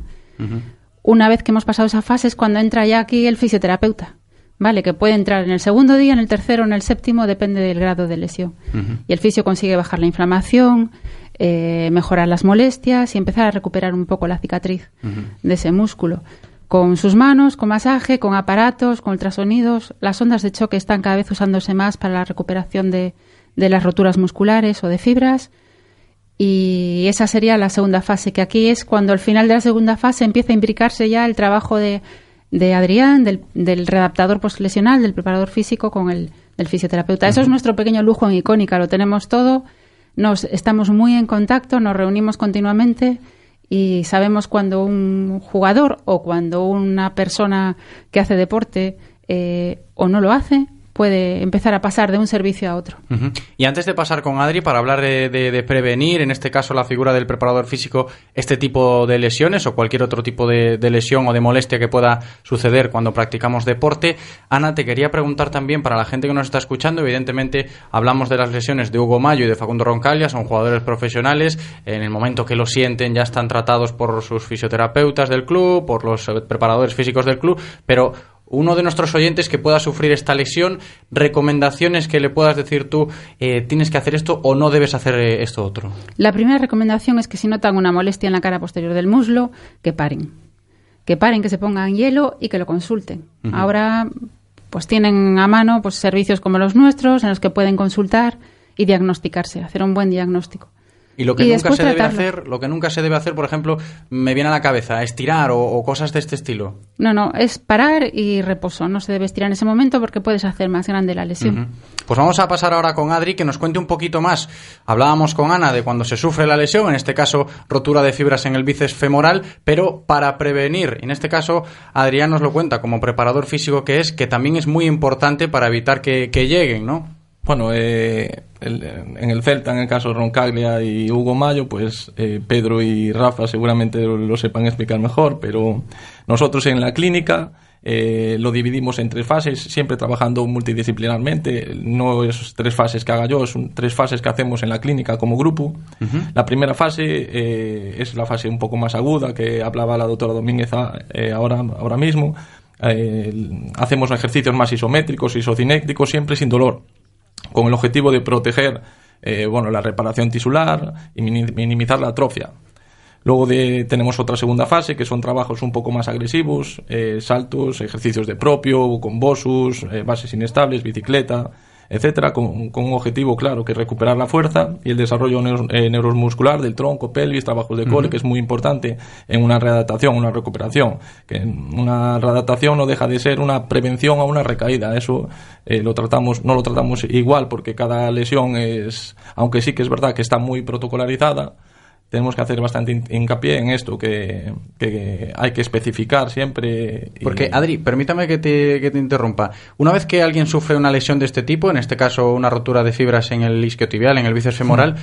¿luego es más factible que vuelva a recaer o, o no tiene sí, nada sí, que sí. ver? Hay, hay, un porcentaje muy alto que si no está bien diagnosticada y bien tratada, la, la recidiva recaída en, eh, eh, sí que es... Uh -huh. y, y, en el mismo sitio. Uh -huh. Eh, iba por la segunda fase, ¿no? Sí. Eh, los objetivos de la segunda fase, bueno, recuperar el desarrollo y recuperar el trabajo de core, que era lo, lo que venía. En la tercera fase son trabajos más específicos, cambios de, cambios de dirección, aceleración, depende del deporte, si es atletismo, si es fútbol. Y, y muy importante, para pasar de fase a fase tenemos que tener unos criterios de, eh, de progresión, no cambiamos porque por día a día, no, cada lesión es, es un, un mundo. Eh, los criterios de la primera fase es paseo normal sin dolor y contracciones sin dolor, eh, sentirse bien al andar. La segunda fase, para pasar de la primera fase, de la segunda fase a la tercera, una fuerza completa sin dolor durante flexión de rodilla, trabajo en excentro, excéntrico máximo y luego ya trabajos específicos del deporte, lo que decíamos en, las, en las primeras fases, sin dolor, siempre sin dolor. Ok. Bueno, antes de despedirnos y de, de, de, bueno, de completar este nuevo espacio que estamos estrenando de Icónica Servicios Médicos, os quería comentar también, ¿no? Por las próximas citas que tengamos aquí en Radio Marca Vigo, imagínate que no hay ningún lesionado en el parte médico del Real Cruz Celta, o en el Celta Zorca pues no se lesiona ninguna chica, o en, eh, no tenemos que tratar ninguna lesión, también podemos hablar de, temas nutricionales y de temas también relacionados con, con la salud corporal, ¿no, Ana? Sí, por supuesto. Eh, o si hay alguna pregunta, algún interés de parte del público, pues lo podemos también aclarar. Que la parte de la nutrición es algo que nos hemos despistado de hablar, que es importantísima la lesión de, los, eh, de las fibras musculares y tendinosas, con lo cual quizás sí que podamos hacer un espacio eh, sobre la nutrición que vendrá María, nu- nuestra nutricionista de Icónica, para darnos todas las recomendaciones. Pues ya lo sabéis, ¿eh? aquí en Radio Marca Vigo, que nos vamos a, a cuidar a partir de ahora con Icónica Servicios Médicos. Ana Domínguez, muchas gracias. Gracias a vosotros. Un abrazo muy grande también. Adrián González, ha sido un placer y un abrazo grande para ti. Gracias. Muchas gracias a vosotros.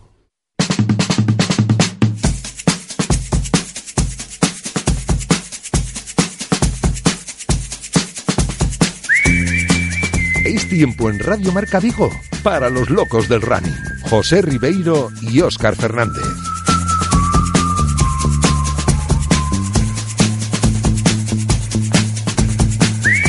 Pues tiempo de running aquí en Radio Marca Vigo, como todos los miércoles. Ya está conmigo Óscar. ¿Qué tal, Óscar? ¿Cómo estás? Hola, ¿qué tal? Hay que hablar de esa carrera, ¿no? De Vigo contra el cáncer, que, bueno, juntó el otro día cerca de 3.600 personas aproximadamente, unas caminando, otras corriendo, y los que compitieron, ojito, ¿eh? Sí, hubo unha carreira moi moi bonita porque había nivel, nosotros todos os tres primeiros eh, sin desmerecer o resto, pero, pero bueno, sí, na, na carrera masculina hubo muitísimo nivel, logo muitísima participación, algo que ven sendo xa tradicional, eh, nesta prova, vamos, en concreto, e o día foi perfecto, estamos ahora con este cambio climático casi parece que isto é agosto e, bueno, permitiu que unha mañán sea esa, pues, esa festiva para moitos, eh, competitiva para outros, pero, bueno, e, aparte por unha boa causa, eh, bueno, sempre con uh -huh. sentimento de todos os participantes, bueno, de, de axudar e apoiar a esta, bueno, pues, a, o tema do cancro, que se todos, eh, algún familiar, sempre temos algún vencellamento amigo que tuvo, realmente unha unha prova moi bonita por ese, por, esa, por ese motivo. Estamos en época de competicións, eh, estas semanas temos 20.000 carreiras en todos lados, eh, algunhas de nivel, ou se queres falamos un poquinho do que uh -huh. nos ven, e nada, xa digo, unha proba digna de, de participar para xente que que teña un pouco de, mínimo de condición física e, bueno, para xente que non o tuvo, pois, pues, para animar, porque o circuito tamén é moi vistoso, porque permite ver as, a proba, pois, eh, dar dúas voltas os de 10 kilómetros estando en un sitio fixo, pois, podes ver as participantes un par de veces. Pues como ha dicho Oscar, luego eh, guardaremos un ratito para hablar de lo que se viene, de las próximas carreras, pero como decía al principio, nos centramos en esta carrera de Vigo contra el cáncer que se pudo disfrutar el pasado fin de semana. Buen tiempo, como bien dijo Oscar, una buena causa, evidentemente, que lanzó a la calle a, a muchas personas y es de agradecer. Desde aquí lo agradecemos también desde, desde la radio, evidentemente. Y lo que decía, la gente que salió a ganar, en este caso Iván Roade, que fue, que fue el ganador, hizo una carrera espléndida. Enseguida lo saludamos, enseguida está con nosotros Oscar, pero antes de saludar a Iván, te quería decir, tú como entrenador, como espectador, ¿cómo definirías esa carrera, no? Porque fue un tanto frenética con récord incluido. Sí, a ver, eh, o que comentaba, bueno, Iván eh, está como un tiro, vamos, eso xa, xa o sabíamos, bueno, sabía eu porque é o que entrena, claro, e el tamén o sabía porque estaba facendo entrenamentos que na súa vida, vamos, hasta no Bran estábamos como motos, pero ahora xa descomunal, é un salto de cualitativo de, brutal. E a carreira, bueno, Dani Bargela saliu tirando os primeiros kilómetros, no kilómetro 2 atacou e, e bueno, eh, Iván pois remachou no e eh, seguiu para diante desde o kilómetro 2 o circuito é moi duro porque é un circuito de dúas voltas pero é casi non ten tramos de, de liso ou subes ou baixas co cual muscularmente é moi moi moi exigente eh, e Iván, bueno, como comentaba estaba como un tiro e bueno, eh, rematou a carreira e ao final pois eh, marchouse, depois chegou detrás del Gonzalo e, e despois Dani hai que comentar que, o sea, porque comentabas ti, a ver, non é que batía o récord, o récord da proa, o récord da proa está en 31 56 estaba, en 31.56 el mellorou un minuto e medio, es decir, son 90 segundos en 10 km e 9 segundos por kilómetro máis rápido co que nunca se correra esa carrera, es decir, 9 segundos por kilómetro é unha barbaridade, decir, eso demostra que, que, que está con un tiro, eh, bueno, si chegou a medio minuto del Gonzalo, Gonzalo tamén está moi moi ben, O que pasa que, bueno, que topouse con, con Iván que, que, bueno, que está ahora en, un estado de, uh -huh. de forma que, que comentaba, excepcional, bueno, na súa vida estuvo tamén. Y lo vamos a saludar, a ver qué nos cuenta. Iván Roade, ¿qué tal? ¿Cómo estás? Bienvenido. Hola, ¿qué tal? Buenos días. Nada, Iván, eh, primero parabéns, bueno, xa cho din outro día, pero bueno. Nada, queríamos, antes de nada, pois, pues, bueno, si, xa sei quen eres, eh, Javi, de, bueno, de, bueno, a xente tamén de aquí, que, quería que nos comentaras un pouquiño a, a xente que, que fixaras unha presentación, verdad? Comentes un pouco quen, quen é Iván, porque realmente, eh, digamos que, Eles casi un recién chegado ao altismo, xente que leva moito tempo como Dani Bargela ou Gonzalo, bueno, pois pues, que veñas ti e llegues ganes, bueno, comenta un pouco a xente pois pues eso, quen, quen é Iván, porque bueno, procedes do ciclismo, bueno, un poquinho comentas un pouco toda a trayectoria Iván. Sí, bueno, eh, vengo de, de, ciclismo, ¿no? Estuve compitiendo durante seis años, bueno, a un nivel bastante bueno por toda España y eso, y bueno, después de un tiempo un poquito mal, pues mm, me tuve, por problemas tuve dejar el ciclismo y pasarme al atletismo. Eh, al principio, bueno, me lo tomé un poquito como terapia para cambiar de un deporte al otro, pero bueno, eh, cada día fui a mejor, cada vez fui a mejor, poco a poco mejorando año a año y bueno, pues eh, llegar a un nivel como el que estoy ahora, que nunca pensé desde que empecé en esto que iba, que iba a llegar a, este nivel, ¿no? Eh, eh, me costó mucho porque, bueno, eh, la adaptación de, de, un deporte al otro pues es complicado, no es por el tema de, de fondo, sino por un tema de muscular, que al final aquí tienes impacto en la bici. Y bueno, al principio me costó mucho, tan solo llevo cuatro años eh, corriendo y, y, en cuatro años eh, empezar ya con estas marcas pues creo que ya es eh, es un éxito muy grande no hay gente que compito como Dani tanto Dani como Gonzalo como otra gente en Galicia que lleva muchos más años que yo. Y bueno que yo en cuatro años esté más o menos al nivel de ellos pues eso es, es impresionante, vamos. Uh -huh. Iván, te quería preguntar también un poco por esta victoria en la carrera de Vigo contra el cáncer, que creo que va con, con dedicatoria, ¿no? Sí, bueno, eh, después de lo ocurrido el fin de semana anterior en, por la culpa de los incendios, pues bueno, eh, la carrera también fue un poco dedicada a mi pueblo, a Nigrán, ¿no? a, a Nigrán, a Vigo y a Galicia por, por los incendios, pero especialmente a mi pueblo porque bueno eh, pasé el otro día por allí por esa zona y es que lo ves y, y, te cae el alma no sitios por los que yo entrenaba tanto corriendo como en bici y verlos así pues impresiona impresiona mucho. Y aparte de eso pues bueno conozco gente tengo familiares en la zona de Chandebrito y bueno eh, me dijeron que fue eh, impresionante. Entonces bueno uh -huh. pues aparte de dedicárselo a mi pueblo eh, pues también había otra causa que era la lucha contra el cáncer que bueno que es una una lucha que mucha gente la está sufriendo por desgracia. Y bueno, también hay que apoyar eh, al cáncer, o sea, la lucha contra el cáncer y, y también a mi pueblo, claro, uh -huh. las dos cosas. Iván, antes decía Oscar que el circuito del otro día en esa carrera de Vigo contra el cáncer era un circuito exigente y hablábamos de récord que ha sido corriendo a un, a un ritmo tremendo. Yo no sé cómo lo has planteado, si te habías planteado una carrera rápida como la que has hecho, atacando fuerte y hasta intentar pues batir ese, ese crono que finalmente batiste, Iván. Eh, pues bueno, a ver, eh, en teoría yo no iba a salir tan fuerte, ¿vale? Mi objetivo era a partir del kilómetro 5, pues arrancar, pero bueno, eh, Dani salió muy fuerte el primer kilómetro, ya mm, salimos a 2.50 y bueno, al llegar a la parte de abajo de Florida, pues me, me arrancó en el kilómetro casi 2 y cogí y lo remaché, porque una vez que enciendes el, el fuego, como quien dice, sí. pues uh -huh. hasta meta, ¿no? No era, no era mi objetivo salir tan rápido, sabía que estaba muy bien y aunque me apretaran que lo iba a aguantar perfectamente, pero mm, al final el desgaste que te deja un circuito como este, que, que todo subir, todo bajar, pues eh, no es ese mismo día, sino uh -huh. esta semana, esta semana pues eh, para recuperar iba a ser mucho más difícil y sabiendo que bueno que el próximo este fin de semana pues, voy a tener otra carrera y, y, te va a costar un poquito más la recuperación pero bueno uh -huh. Eh, estoy contento por la marca porque es un circuito pues eh, que no tiene nada llano y sacar esta marca pues eh, me, me, impresionó hasta a mí o sea sí que pude dar un poquito más aún de lo que de lo que di pero bueno, eh, creo que no era el momento porque al final el desgaste sería demasiado y no merecía la pena para ya estaba ganado, vamos a decir. Se lo voy a preguntar a, Oscar esto de, de, gestionar un poco el desgaste para un atleta que en este caso pues se marca un carrerón como el que se marcó Iván. Luego vienen más pruebas y, y esto hay que gestionarlo bien, Oscar. Sí, bueno, comentaba ahora muy ben Iván. A ver, o problema que ten o atletismo é o impacto. Si, outros deportes de resistencia, chamese natación, o ergómetro, si faz ergómetro, o remo, calquer outro, o ciclismo, son deportes onde non hai impacto. É dicir, de resistencia, pero ti faz natación hoxe, un largo hoxe, pola tarde estás novo. Digamos que o non haber ese impacto no, no, digamos que a recuperación é inmediata os campeonatos do mundo pois, corren a semifinal pola tarde pola mañan e pola tarde teñen a final non? Eh, de, de distancias largas en atletismo eso é impensable decir, eh, a partir de 400 metros xa un campeonato do mundo xa compiten o día seguinte e xa te desas secuelas non?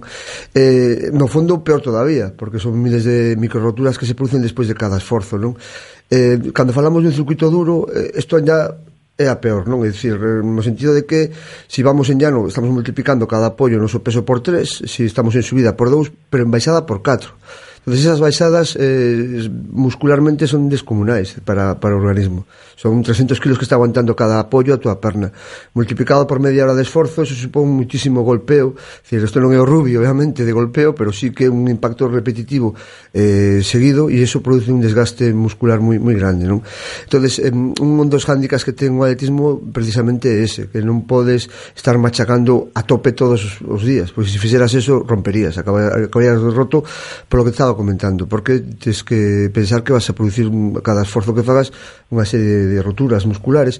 entonces é certo que o corpo se adapta, é certo que o corpo que co tempo pois vai adaptándose a eso, como un boxeador que recibe golpes, uh -huh. evidentemente pois eh, a ver, ese corpo se vai adaptando, pero necesita un, primeiro un tempo de adaptación e segundo, independentemente dese tempo de adaptación, de, de, que son anos, non, non, non queda outra tamén hai que saber manexar eses, eses, eses golpeos, non? Decir, ese, hai que saber eso, que o que non podes facer é hoxe forte, mañan forte, pasado forte, porque rompes. En atletismo non, pues, non se pode.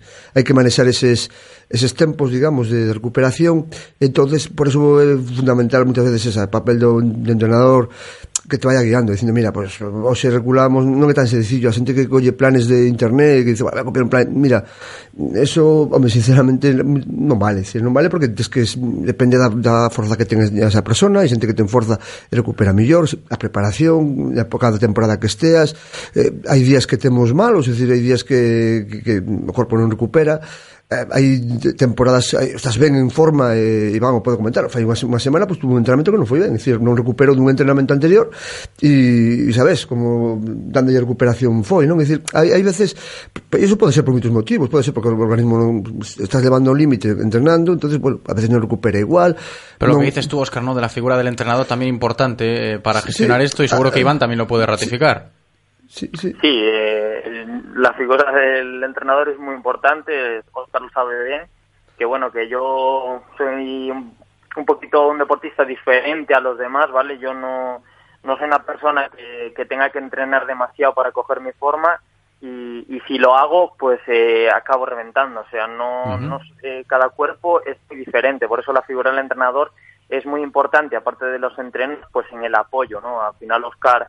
Eh, yo siempre se lo digo, fue la persona que, que, que consiguió que llegara a esto y, y, de los pocos entrenadores que fue capaz de conocer mi cuerpo a base de, bueno, de entrenos y de ver, probar un poquito durante estos años y ver que yo pues eh, no puedo eh, hacer mmm, muchos esfuerzos seguidos durante muchos días porque me reviento. Entonces, uh -huh. eh, al final él consiguió que yo pues pues pues a base de eso de, de, de probar que, que, fuera bien. Oye, Oscar, eh, te aprecia poco, ¿eh, Iván? No, bueno, sí, no, sí, sí no, hai, hai boa relación, obviamente. A ver, eh, tamén é o que comenta ele é moi importante, decir, a ver, o, a relación que ten un atleta co, co, cos atleta, eh, co entrenador sempre especial, non? Porque, a ver, si ti tes un chaval, eh, a veces pues, te pasa, non? Que mm, a veces son máis jodido eres ti, máis jodido co, co atleta, é dicir, uh -huh. imagínate que ti sabes que tes un chaval que se esforzou, que traballou, que, com, que está entrenando ben e de repente chega a competición e non sae. Dicir, ti te sintes pero mm, porque ves, primeiro porque ves que o teu traballo que se fixo en teoría ben non saliu, eso unha e nos pasa a todos, eh, a todos calquer entrenador. E, e dúas que, que ves o chaval fundido, dices, hostia, este, este que me cumpliu, que fixo todo, que tal, e, e ti, o único que podes facer nese momento é un teu a pupilo, eh, unha sonrisa na cara e dicirlle, porque ese está fundido, tío, que non podes fundir, e chegar e dices, estoy jodidísimo porque lo, uh -huh. lo que fixese. No, normal, normal, e, claro. Tens que chegar a xunta dele e dicirlle, mira, chico, eh, esto nada, eh, tens, que convencelo, e, e muchas veces eh, ti estás moito máis jodido co chaval, uh -huh. non, non, non é o caso de Iván, ¿no? que en este caso, eh, tal. No, y, pero y, sí que es cierto esto que dices, Oscar, que lo tenemos comentado también, esto de la psicología también, de la cabeza también compite y la cabeza tamén corre mucho. En, claro. en, en calquer deporte, en calquer uh -huh. deporte, non? Muitas veces se comenta o tema de, de se, se compara en pues, España, pues Federer con, con Nadal, ¿no? Y dice, joder, es que Federer ten un, técnicamente moi superior a Nadal, como cojones llegan a Nadal? Pues, porque a cabeza de un e de outro é totalmente distinta e los puntos claves chegaban a Nadal e sempre gana Nadal o punto clave, porque porque ten unha cabeza privilexiada, entrenada tamén posiblemente, uh -huh. posiblemente non, con toda certeza, con un psicólogo e a veces esa parte é moi importante. Uh -huh. Vamos Vamos a, antes de despedirnos de Iván, a preguntarle por esa hoja de ruta, próximos objetivos. Iván, nos decías que eh, está cerquita ya la próxima carrera, pero igual un poquito pensando ya más a largo plazo. Cuéntanos. Eh, bueno, a ver, eh, la próxima carrera que voy a correr va a ser en, en, en Santiago este fin de semana. Uh -huh. Eh, sé que va a ser una carrera de mucho nivel, bueno, voy a estar contra los mejores de Galicia y bueno, es también una motivación para ver en, en qué lugar estoy de verdad. Y bueno, pues después correré la San Martiño en Orense, correré la subida al Castro, subiré, eh, correré la Vigo más 11. Y bueno, eh, estamos ahí viendo entre Oscar y yo si correr la media maratón de Vigo o bueno, o la San Silvestre de Salamanca, que bueno, que es una carrera muy importante porque es a nivel internacional. Y, y bueno, pues estamos viendo un poquito esos objetivos, aunque lo más importante es ir año a año, poco a poco, y, y, mejorar cada año y bueno, a intentar llegar lo máximo, lo más lejos posible, uh -huh. ¿vale? Pero bueno, esto va un poquito más a largo plazo y ir mejorando año a año y, y cada vez un poquito más. Pues eh, mucho ánimo, eh, Iván, muchísimo ánimo, mucha suerte también y muchas gracias por este ratito de radio con nosotros. Un abrazo muy grande, Iván Roade. Venga, un abrazo muy grande, gracias. Chao, Iván, saludos. Oscar, nosotros antes de despedir esta sección de running, lo que decíamos al principio, repasamos rápidamente lo que nos viene después de esta magnífica carrera de Vigo contra el cáncer que hemos vivido el pasado fin de semana. Sí, eh, como comentábamos anteriormente, pues es época de mucha competición, eh, bueno, es que nada, pues, pues pruebas de ruta se centran fundamentalmente nas dúas épocas do ano que mellores condicións climáticas hai, eh, son primavera e outono, non? Fundamentalmente porque no verán é imposible, bueno, imposible non, pero sí, por el calor. Faise duro uh -huh. e no inverno, pois pues, os meses duros de inverno, pois pues, as condicións de chuvia e demais, bueno, entre que xa digo, agora co cambio climático este que temos sí. en riba agora xa non sei aquí, creo que vamos a competir todo o ano. Pero bueno, normalmente en inverno aquí sempre se chove, bueno, digamos que non as condicións non son tan boas. Entonces esta época é de muitísima competición, a semana pasada tivemos eh, pues, como comentábamos, a vida a carreira contra Contacuán aquí, a media de Pontevedra tamén, que é un clásico, vamos, posiblemente a media con máis participación nesta uh -huh. época do ano no sur da, provi no, da, bueno, da provincia, vamos. E logo, pues, ahora pues, venen todas seguidas, é dicir, ven, por un lado, en Vigo vamos ter a carreira da esclerose, a esclerose múltiple, que, bueno, o mesmo co cancro, pois, pues, esta, pues, uh -huh. tamén vai por unha causa benéfica, que vai, bueno, unha, un circuito totalmente distinto porque por Bouzas, a zona de Elisa, sin, sin menos exixente, eh, parecido a, a distancia, porque son 5 km e 10, bueno, 5 50 creo, eh, e 5 km 50 a, a curta e 10 a, a, a longa, son du, du, dúas voltas, digamos que un, vamos, un, un perfil, eh, xa digo, moi distinto a, ao que vivimos a semana pasada en Cancro, a xente que queira participar en esta, pues, que sepa que menos exigente, verdad? moito menos, porque uh -huh. xa, toda a zona de Bouzas, todo o área Beira Mar e demais, que son zonas que non, non ten moita subida. Como comentaba eh, Iván, tamén coincide ca carrera de Santiago, que posiblemente a reina das populares en Galicia, por historia, por tradición, por vencedores desa proba, unha proba tamén que levará miles de persoas ás ruas de Santiago é moi bonita porque, bueno, chegar á Praza do Varadoiro pois, mm, pois igual un camiñante que vai facendo o camiño de Santiago chegar ali, pois, supo moito para un atleta chegar correndo por todo o casco bello e precioso e logo, bueno, temos tamén eh, pa semana seguinte eh, pois, temos eh, a vista tamén a Vigo máis 11, outra uh -huh. proba emblemática de de, de aquí, eh, vamos, son eh, bueno, son casi 11 kilómetros posiblemente esa a proba de Vigo mm, que máis percorrido fai pola cidade, circunza por completo toda a cidade. Eso, digamos que é o atractivo máis, máis grande desta proba, non? Normalmente a maioría delas se centra nunha zona determinada, pois as marisqueiras pois, eh, no, no, no Porto, uh -huh. ou estas que comentábamos no Colla, tal. Esta cruza absolutamente toda a cidade, ten eh, eh, algo máis dura que o resto, porque non é que sea teña moitas subidas, pero tenga toda a calle Coruña, que é unha subida moi longa e, bueno, eh, digamos, exixente. E logo xa temos eh, a vista, pues, tamén como comentaba como comentaba eh, Iván, a de San Martiño, que digamos que é outra clásica de Galicia que aproba que máis eh, altas ten en Galicia, que é unha clásica eh, que se, produce, se celebra en Ourense, son 10 kilómetros, e tamén, bueno, para xente que queira disfrutar dunha xornada, ten, ten uh -huh. unha proba moi bonita. Pues nos atamos los machos ¿eh? para lo que viene y lo contaremos aquí, en nuestra sección de running en Radio Marca Vigo. Ha sido un placer, Oscar. Hasta la semana que viene. Saludos. Radio Marca, el deporte que se vive. Radio Marca.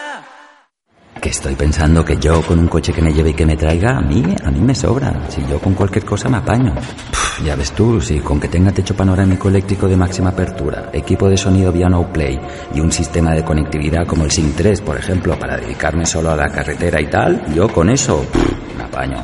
Nuevo Ford Fiesta equipado con la última tecnología, para que te apañes y tal. 100% equipado, 100% nuevo Fiesta. Que yo, pff, bueno, con eso, no veas. Visítanos en Galmotor, en la carretera Camposancos 113 Vigo. ¿Quién no ha soñado alguna vez con sentirse así? Con todos ustedes, el único, diferente, inimitable. Con MediaMark puedes soñar con eso y mucho más, porque con nuestro servicio de personalización puedes darle a tus productos tu toque personal y fardar de tecnología con estilo propio. MediaMark, soñar, no, lo siguiente. Reconócelo, amigo.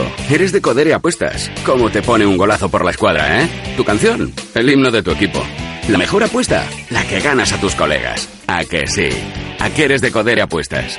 Ven a nuestros locales y vive todos los partidos, todos los deportes y todas las apuestas en Codere Apuestas. ¿Quién se apunta? Ven a nuestro espacio de apuestas Codere en Bingo Royal del Grupo Comar en Avenida García Barbón 3436. Visita ya la web de Radio Marca Vigo. Las últimas noticias del Celta, radio online, podcast del programa, colaboradores, cámara web, la mejor selección musical y mucho más. Radiomarcavigo.com. Recuerda, radiomarcavigo.com. La radio que hace afición en la web y en el 87.5 FM. Radio Marca, el deporte que se vive. Radio Marca.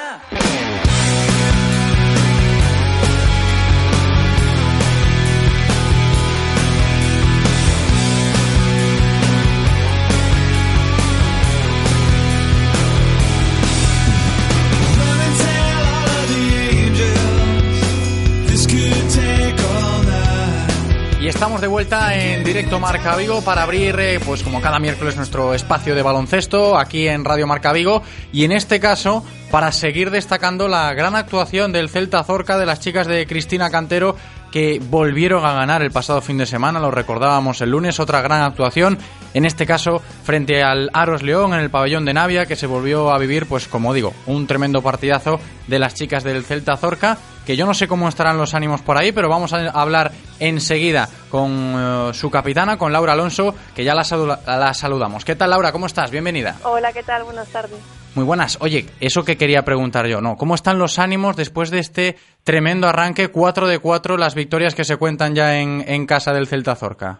A ver, la verdad estamos muy contentas y lógicamente eso da ahí para que sigamos trabajando bien, pero bueno, que no nos conformamos ni tampoco nos confiamos. Pero eso son buenas sensaciones, la verdad. No, sin duda, las sensaciones son positivas, lo, lo recordamos, echamos un ojo a los datos y lo que te decía, ¿no? Cuatro victorias de cuatro partidos. Yo no sé si os esperabais este arranque, Laura. Hombre, igual tan bueno, o yo ojalá, ¿sabes? Que fuera así todos los arranques. Pero bueno, es eso, partido a partido, todo nos fue saliendo muy bien. Eh, igual no contábamos con ello, pero bueno, ahora que lo hemos conseguido, pues a disfrutarlo y a seguir trabajando para seguir con un arranque tan bueno y así, entre comillas, histórico, porque desde que está el Celta en Liga 2 nunca hicieron, un, o sea, un comienzo tan, tan bueno. Quizás un poco por ahí, ¿no? Esta ilusión que se ha generado en torno al equipo, estas buenas sensaciones que tenéis vosotras dentro del vestuario, que tiene también la gente que, que sigue al equipo y al baloncesto aquí en nuestra ciudad. Eso de, de que, entre comillas, podemos tildarlo de histórico, ¿no? Porque, porque nunca se había dado algo así. Ya es eso, en, es eso, los comienzos de las temporadas pasadas nunca fueron tan tan buenos. Luego es cierto que la temporada cuando finalizaba se nos quedaba corta porque ya era cuando empezábamos a ganar partidos y nos faltaban ahí esos poquitos, pero ya claro, terminaba. En cambio este año es todo lo contrario y la verdad es que no sé, este año la afición también está sumando mucho más, eh, directiva, club, es todo muy distinto que la verdad es que todo suma para que todo vaya tan bien como hasta ahora. Y tú como capitana, mm, voz, eh, primera voz del equipo, ¿lo notas esto que nos cuentas, que, que ha habido como un cambio tanto interno como externo en torno al equipo? Pues sí, la verdad es que la primera plantilla se le nota, ya por tema cambio de directiva, todo más organizativo, que todos están trabajando muy bien y porque el primer equipo estamos muy involucrados con la cantera. Entonces, antes sí que había esa sensación de familia, pero ahora aún mucho más, porque las niñas son accesibles al primer equipo y el primer equipo están con las niñas en entrenamientos, en partidos. Eh, la afición se nota que se volcó mucho más también con nosotros, el pabellón está más lleno, eh, los medios de comunicación. No sé si es por el arranque que tuvimos así de liga, pero bueno, que siempre estuvimos súper arropadas y todo, pero este año se está notando todo mucho más. Todo, todo puede sonar atópico, esto de que el buen ambiente pues ayuda a los buenos resultados, que siempre lo destacamos, tanto medios de comunicación como personas que hablan en, en este caso de, de rachas positivas de los equipos, pero es que aunque suena atópico, es muy cierto, ¿no? Y se nota muchísimo en este Celta Zorca. Pues sí, el ambiente que tenemos ya en la plantilla, el equipo, no sé, ¿sabes? Nos llevamos todas Sí, bien claro. fuera de la pista, pues en la pista eso también se transmite, en los malos momentos todas salimos adelante, si una se va el equipo la ropa, en cambio si un equipo está mal, no hay buen ambiente y todo, pues una se va, pues que se vaya. En cambio ahora, pues no, es eso, intenta sacar a la que se va, eh, hacemos cosas en equipo fuera de lo que es baloncesto y eso todo es buena dinámica, pues el cuerpo técnico también está con nosotros, ¿sabes? Entonces, pues todo suma. Laura, ¿a ti te gustan las estadísticas? ¿Eres amante de las estadísticas o no? No. No, no te gustan Nada para nada. nada, ¿no? no, porque las leemos, hay números que, que dicen y que apuntan a que el playoff, pues, tiene que ser un objetivo para este Celta Zorca, tal y como ha empezado la, la temporada. Es que el 73% de los equipos que, que comenzaron así, como habéis comenzado vosotras, en Liga Femenina 2, terminaron peleando por, por ese ascenso. ¿Tú cómo lo ves? ¿Cómo lo valoras? Hombre, a ver, la ilusión de todo el mundo es ir al playoff, no te lo vamos a negar. Pero sabemos que aunque tuviéramos este comienzo puede pasar de todo. Aún queda mucha liga, acabamos de empezar, eh, puede haber lesiones, puede haber partidos muy malos, y es eso. No hay ni el mejor ni el peor en nuestra categoría, sino que podemos ganar y perder cualquier partido. No quiere decir que porque ahora vayamos 4 de 4 vamos a ser las mejores del mundo mundial, porque para nada es así. Además, Entonces, sí, sí, sí, decías, Laura. Nada, pues que es eso, la ilusión de todo el mundo es jugarlo, pero siempre pues hay handicaps que igual, ¿no? Además, ojalá que no. hablábamos, ojalá, ojalá, hablábamos la semana pasada aquí con Nano Ameneiro, también eh, pues el, el responsable de, de medios de comunicación y prensa del, del equipo, del Celta Zorca, y nos comentaba Nano que este buen arranque liguero evidentemente se disfruta y se nota en el vestuario, como bien nos has contado tú y muchas compañeras que han pasado también por aquí estas últimas semanas, pero también habrá que ver cómo reacciona el equipo en los momentos delicados que en una temporada evidentemente van a llegar, y yo imagino que esto puede ayudar para hacer más fuerte al equipo cuando lleguen esos malos momentos o esos momentos decisivos, un partido que se tenga que decidir en el último momento sobre la bocina, esas responsabilidades, todas esas cositas que al final suman también. Sí, yo creo que ahora hemos ganado por eso, por unas diferencias un tanto, entre comillas, largas, no por un punto ni por dos. En los momentos difíciles del partido sí que lo hemos sacado adelante, pero bueno, que no era en el último minuto del último cuarto que te lo juegas. Pero yo también creo que en esos malos momentos, cuando nos llegue, que nos tengamos que jugar en eso, sobre la bocina y todo, pues el equipo saldrá adelante. Que a estos partidos atrás hemos jugado contra rivales que estarán arriba. Entonces yo creo que también eso es un plus que tenemos nosotras de confianza, que ahora no hay ningún partido fácil, pero estos, claro, eran rivales fuertes, muy fuertes también. Entonces yo creo que eso, la buena dinámica que tenemos, el buen rollito que hay en el equipo y todo, pues que en los partidos esos, ya sea la que esté jugando o la que esté en el banquillo animando como una loca, pues que siempre saldrán para positivo. Corrígeme si me equivoco, Laura, porque este arranque liguero eh, estamos viendo un equipo en muy buen estado de forma e igual van un poco los tiros por la tremenda preparación que se ha empeñado el cuerpo técnico en realizar en verano. Pues sí, la verdad es que el cuerpo técnico trabajó muy bien desde pretemporada, ya antes de reunirnos todas, cada una tenía su plan físico. Y nada, eh, desde agosto estamos trabajando físicamente, también tácticamente tanto Nacho como Chris como Mario son unos muy buenos entrenadores. Entonces trabajan para lo mejor del grupo y lo mejor individualmente. Por ejemplo, ahora venimos de entrenar por las mañanas y es para mejorar individualmente. Que luego sumas al grupo así. Y por Claro. las tardes es todo más entrenamiento de equipo y más preparación física. Pero sí, la verdad es que ellos lo llevan todo súper machacado, trabajan mucho, eh, tanto en vídeo como en pista, lo llevan todo escrito en papel, todo lo que quieren, todo lo que tenemos que mejorar, todo muy detallado y yo creo que todo eso pues también nos ayuda a nosotras y ellos también saben lo que quieren. Claro, claro, todo, si el trabajo se hace bien y cada uno hace bien su trabajo, al final pues llega lo que estamos contando, ¿no? Casi todas las semanas desde que ha empezado la liga, este buen momento que vive el Celta Zorca. Laura, ¿y la hoja de ruta, próximas citas, próximo partido, cómo se está preparando ya? Imagino que no hay casi casi tiempo para, para celebrar este buen momento. Pues nada, ya el sábado celebramos el buen momento y ya preparadas el lunes pues para este partido que para nada va a ser fácil, aparte es un viaje bastante largo y jugamos un domingo de mañana, un horario que no es muy habitual, entonces tampoco estamos tan muy acostumbradas, pero bueno, que no va a ser excusa ni mucho menos y nada, iremos a ganar el partido y a sacarlo lo mejor posible. Pues que así sea. Laura Alonso, un placer, capitana del Celta Zorca y que siga todo muy bien por, por el equipo. Muchas gracias. Muy bien, muchas gracias a vosotros.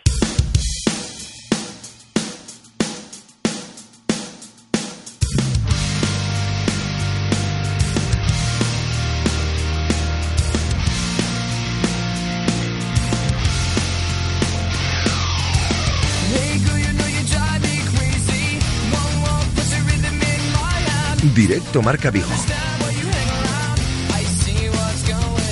José Ribeiro.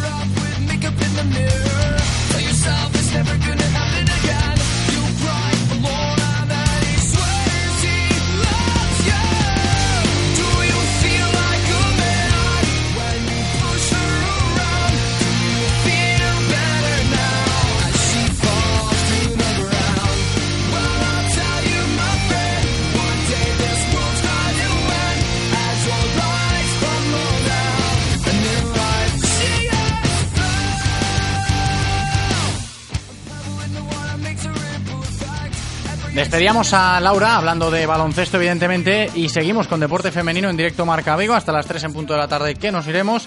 En este caso, abrimos nuestra sección semanal de la mano de la Deputación de Pontevedra y enseguida recibimos a Estela Carrera, portera del Mecale Atlético Guardés y de las guerreras de la selección española. A Deputación de Pontevedra patrocina o Deporte Femenino.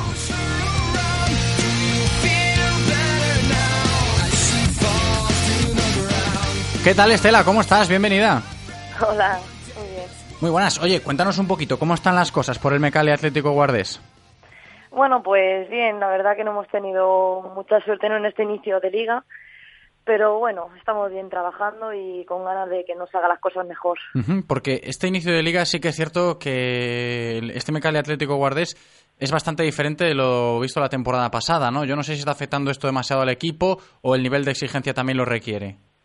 Yo creo que más bien lo segundo, ¿no? Los equipos se han reforzado y nosotros, aunque seguimos manteniendo bastante el bloque, también hay gente nueva.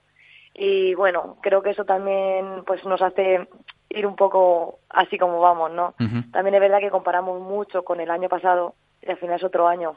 Claro, eso es cierto, ¿no? Las comparaciones, cuando lo hablábamos recientemente, no hace mucho aquí con el Mister, con José Ignacio, hablando de, de eso de las comparaciones que evidentemente no tienen por qué estar presentes porque, como dices tú, es otra nueva temporada.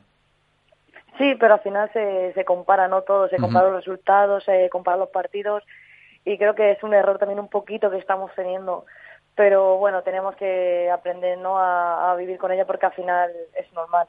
¿Tú crees, Estela, que el bloque de este Mecali Atlético Guardés de esta temporada está, como dices tú, un poco sufriendo esto del compararse con el anterior, a pesar de que es un bloque pues eh, relativamente nuevo, ha cambiado alguna, alguna que otra pieza, pero no sé cómo lo podrías valorar tú en este sentido?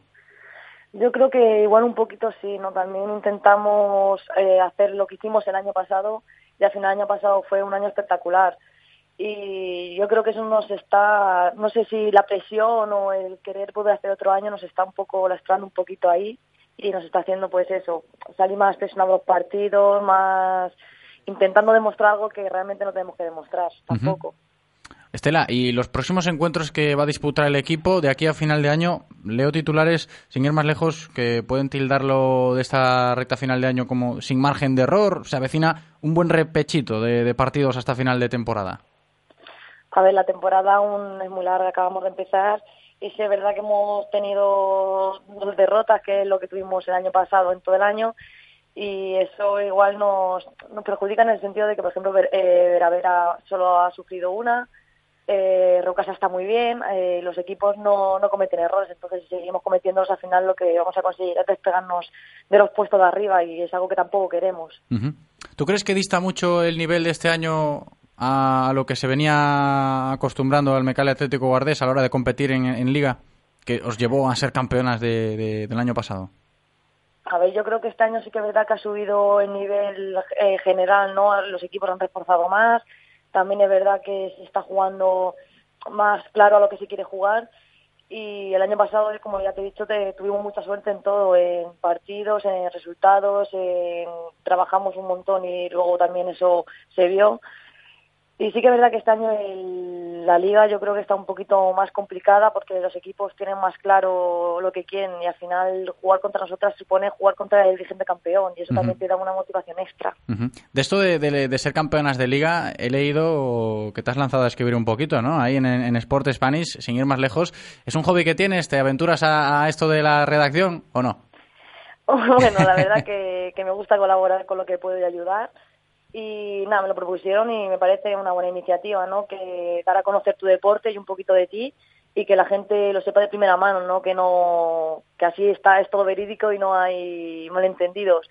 Y me gusta, sí, me gusta escribir en general. Pues bienvenida al gremio, ¿eh? Aquí de los redactores, los periodistas, etcétera, etcétera. Oye, Estela, ¿qué tal la experiencia europea, no? Porque sí que es cierto que en el Mecali Atlético Guardés, con el año pasado que, que os habéis marcado, este año pues se han vivido grandes experiencias, ¿no? Con Europa. Pues en Europa, cuando jugamos aquí en casa, ¿no? La EACF, eh, la verdad que muy bien. Yo creo que, dimos una buena imagen y jugamos a un gran nivel. De hecho, se suponía que iba a venir aquí al Astracan y nos iba a caer la del pulpo. Y al final le plantamos cara, incluso teniendo opciones para el segundo partido. Yo creo que se jugó muy bien, que teníamos mucha, no sé si ilusión, ganas o qué fue, pero que dimos muy muy buena imagen y dimos la cara en todo momento. No, sin duda se vio se vio a un buen a un buen Mecali Atlético Guardes. Ha sido un placer, Estela Carrera, muchísimas gracias por este ratito de radio con nosotros. Un placer es mío. Un abrazo muy grande. Un abrazo.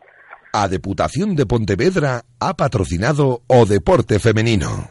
Deporte Escola é un novo programa totalmente de balde destinado a nenos e nenas de entre 5 e 15 anos de toda a provincia para que teñan a posibilidade de practicar o seu deporte favorito. Xa podedes inscribiros nas modalidades deportivas das Deporte Escolas, que para este curso 2017-2018 en o Concello de Vigo serán balonmán, fútbol, patinaxe, judo, rugby e piragüismo. Podes descargar o formulario de inscripción e entregalo en deportes.depo.es. Deputación de Pontevedra, unha nova deputación. Radio Marca, el deporte que se vive. Radio Marca. ¿Estás aburrido de jugar siempre la misma competición? Pues si tienes más de 18 años y te gusta el fútbol 7, ven a la Galicia F7 Cup. En el mes de enero puedes sumarte a nuestro campeonato clausura y acceder a nuestro exclusivo circuito internacional. Ven a la Galicia F7 Cup. Gestión de la competición, digital y sin papel. Con el seguro deportivo hay que ser legales. Precio individual por jugador y desde que te das de alta, 9,95 euros al mes. Pregúntanos además cómo podéis conseguir fichas gratis. Ven a la Galicia F7 Cup. Información e inscripciones en galiciaf7k.com. ¿Tiene aficiones? Colecciono sellos. ¿Le gusta conducir? Solo de día. Por la noche es peligroso. Bien, ya le llamaremos. BMW busca piloto. Abstenerse aburridos. Se ofrece BMW Serie 1M Sport desde 24.150 euros, financiando con BMW Bank hasta el 31 de octubre. Infórmate en celtamotor.bmw.es. Celtamotor, tu concesionario BMW en Vigo, Pontevedra y Lalín. Radio Marca, el deporte que se vive. Radio Marca.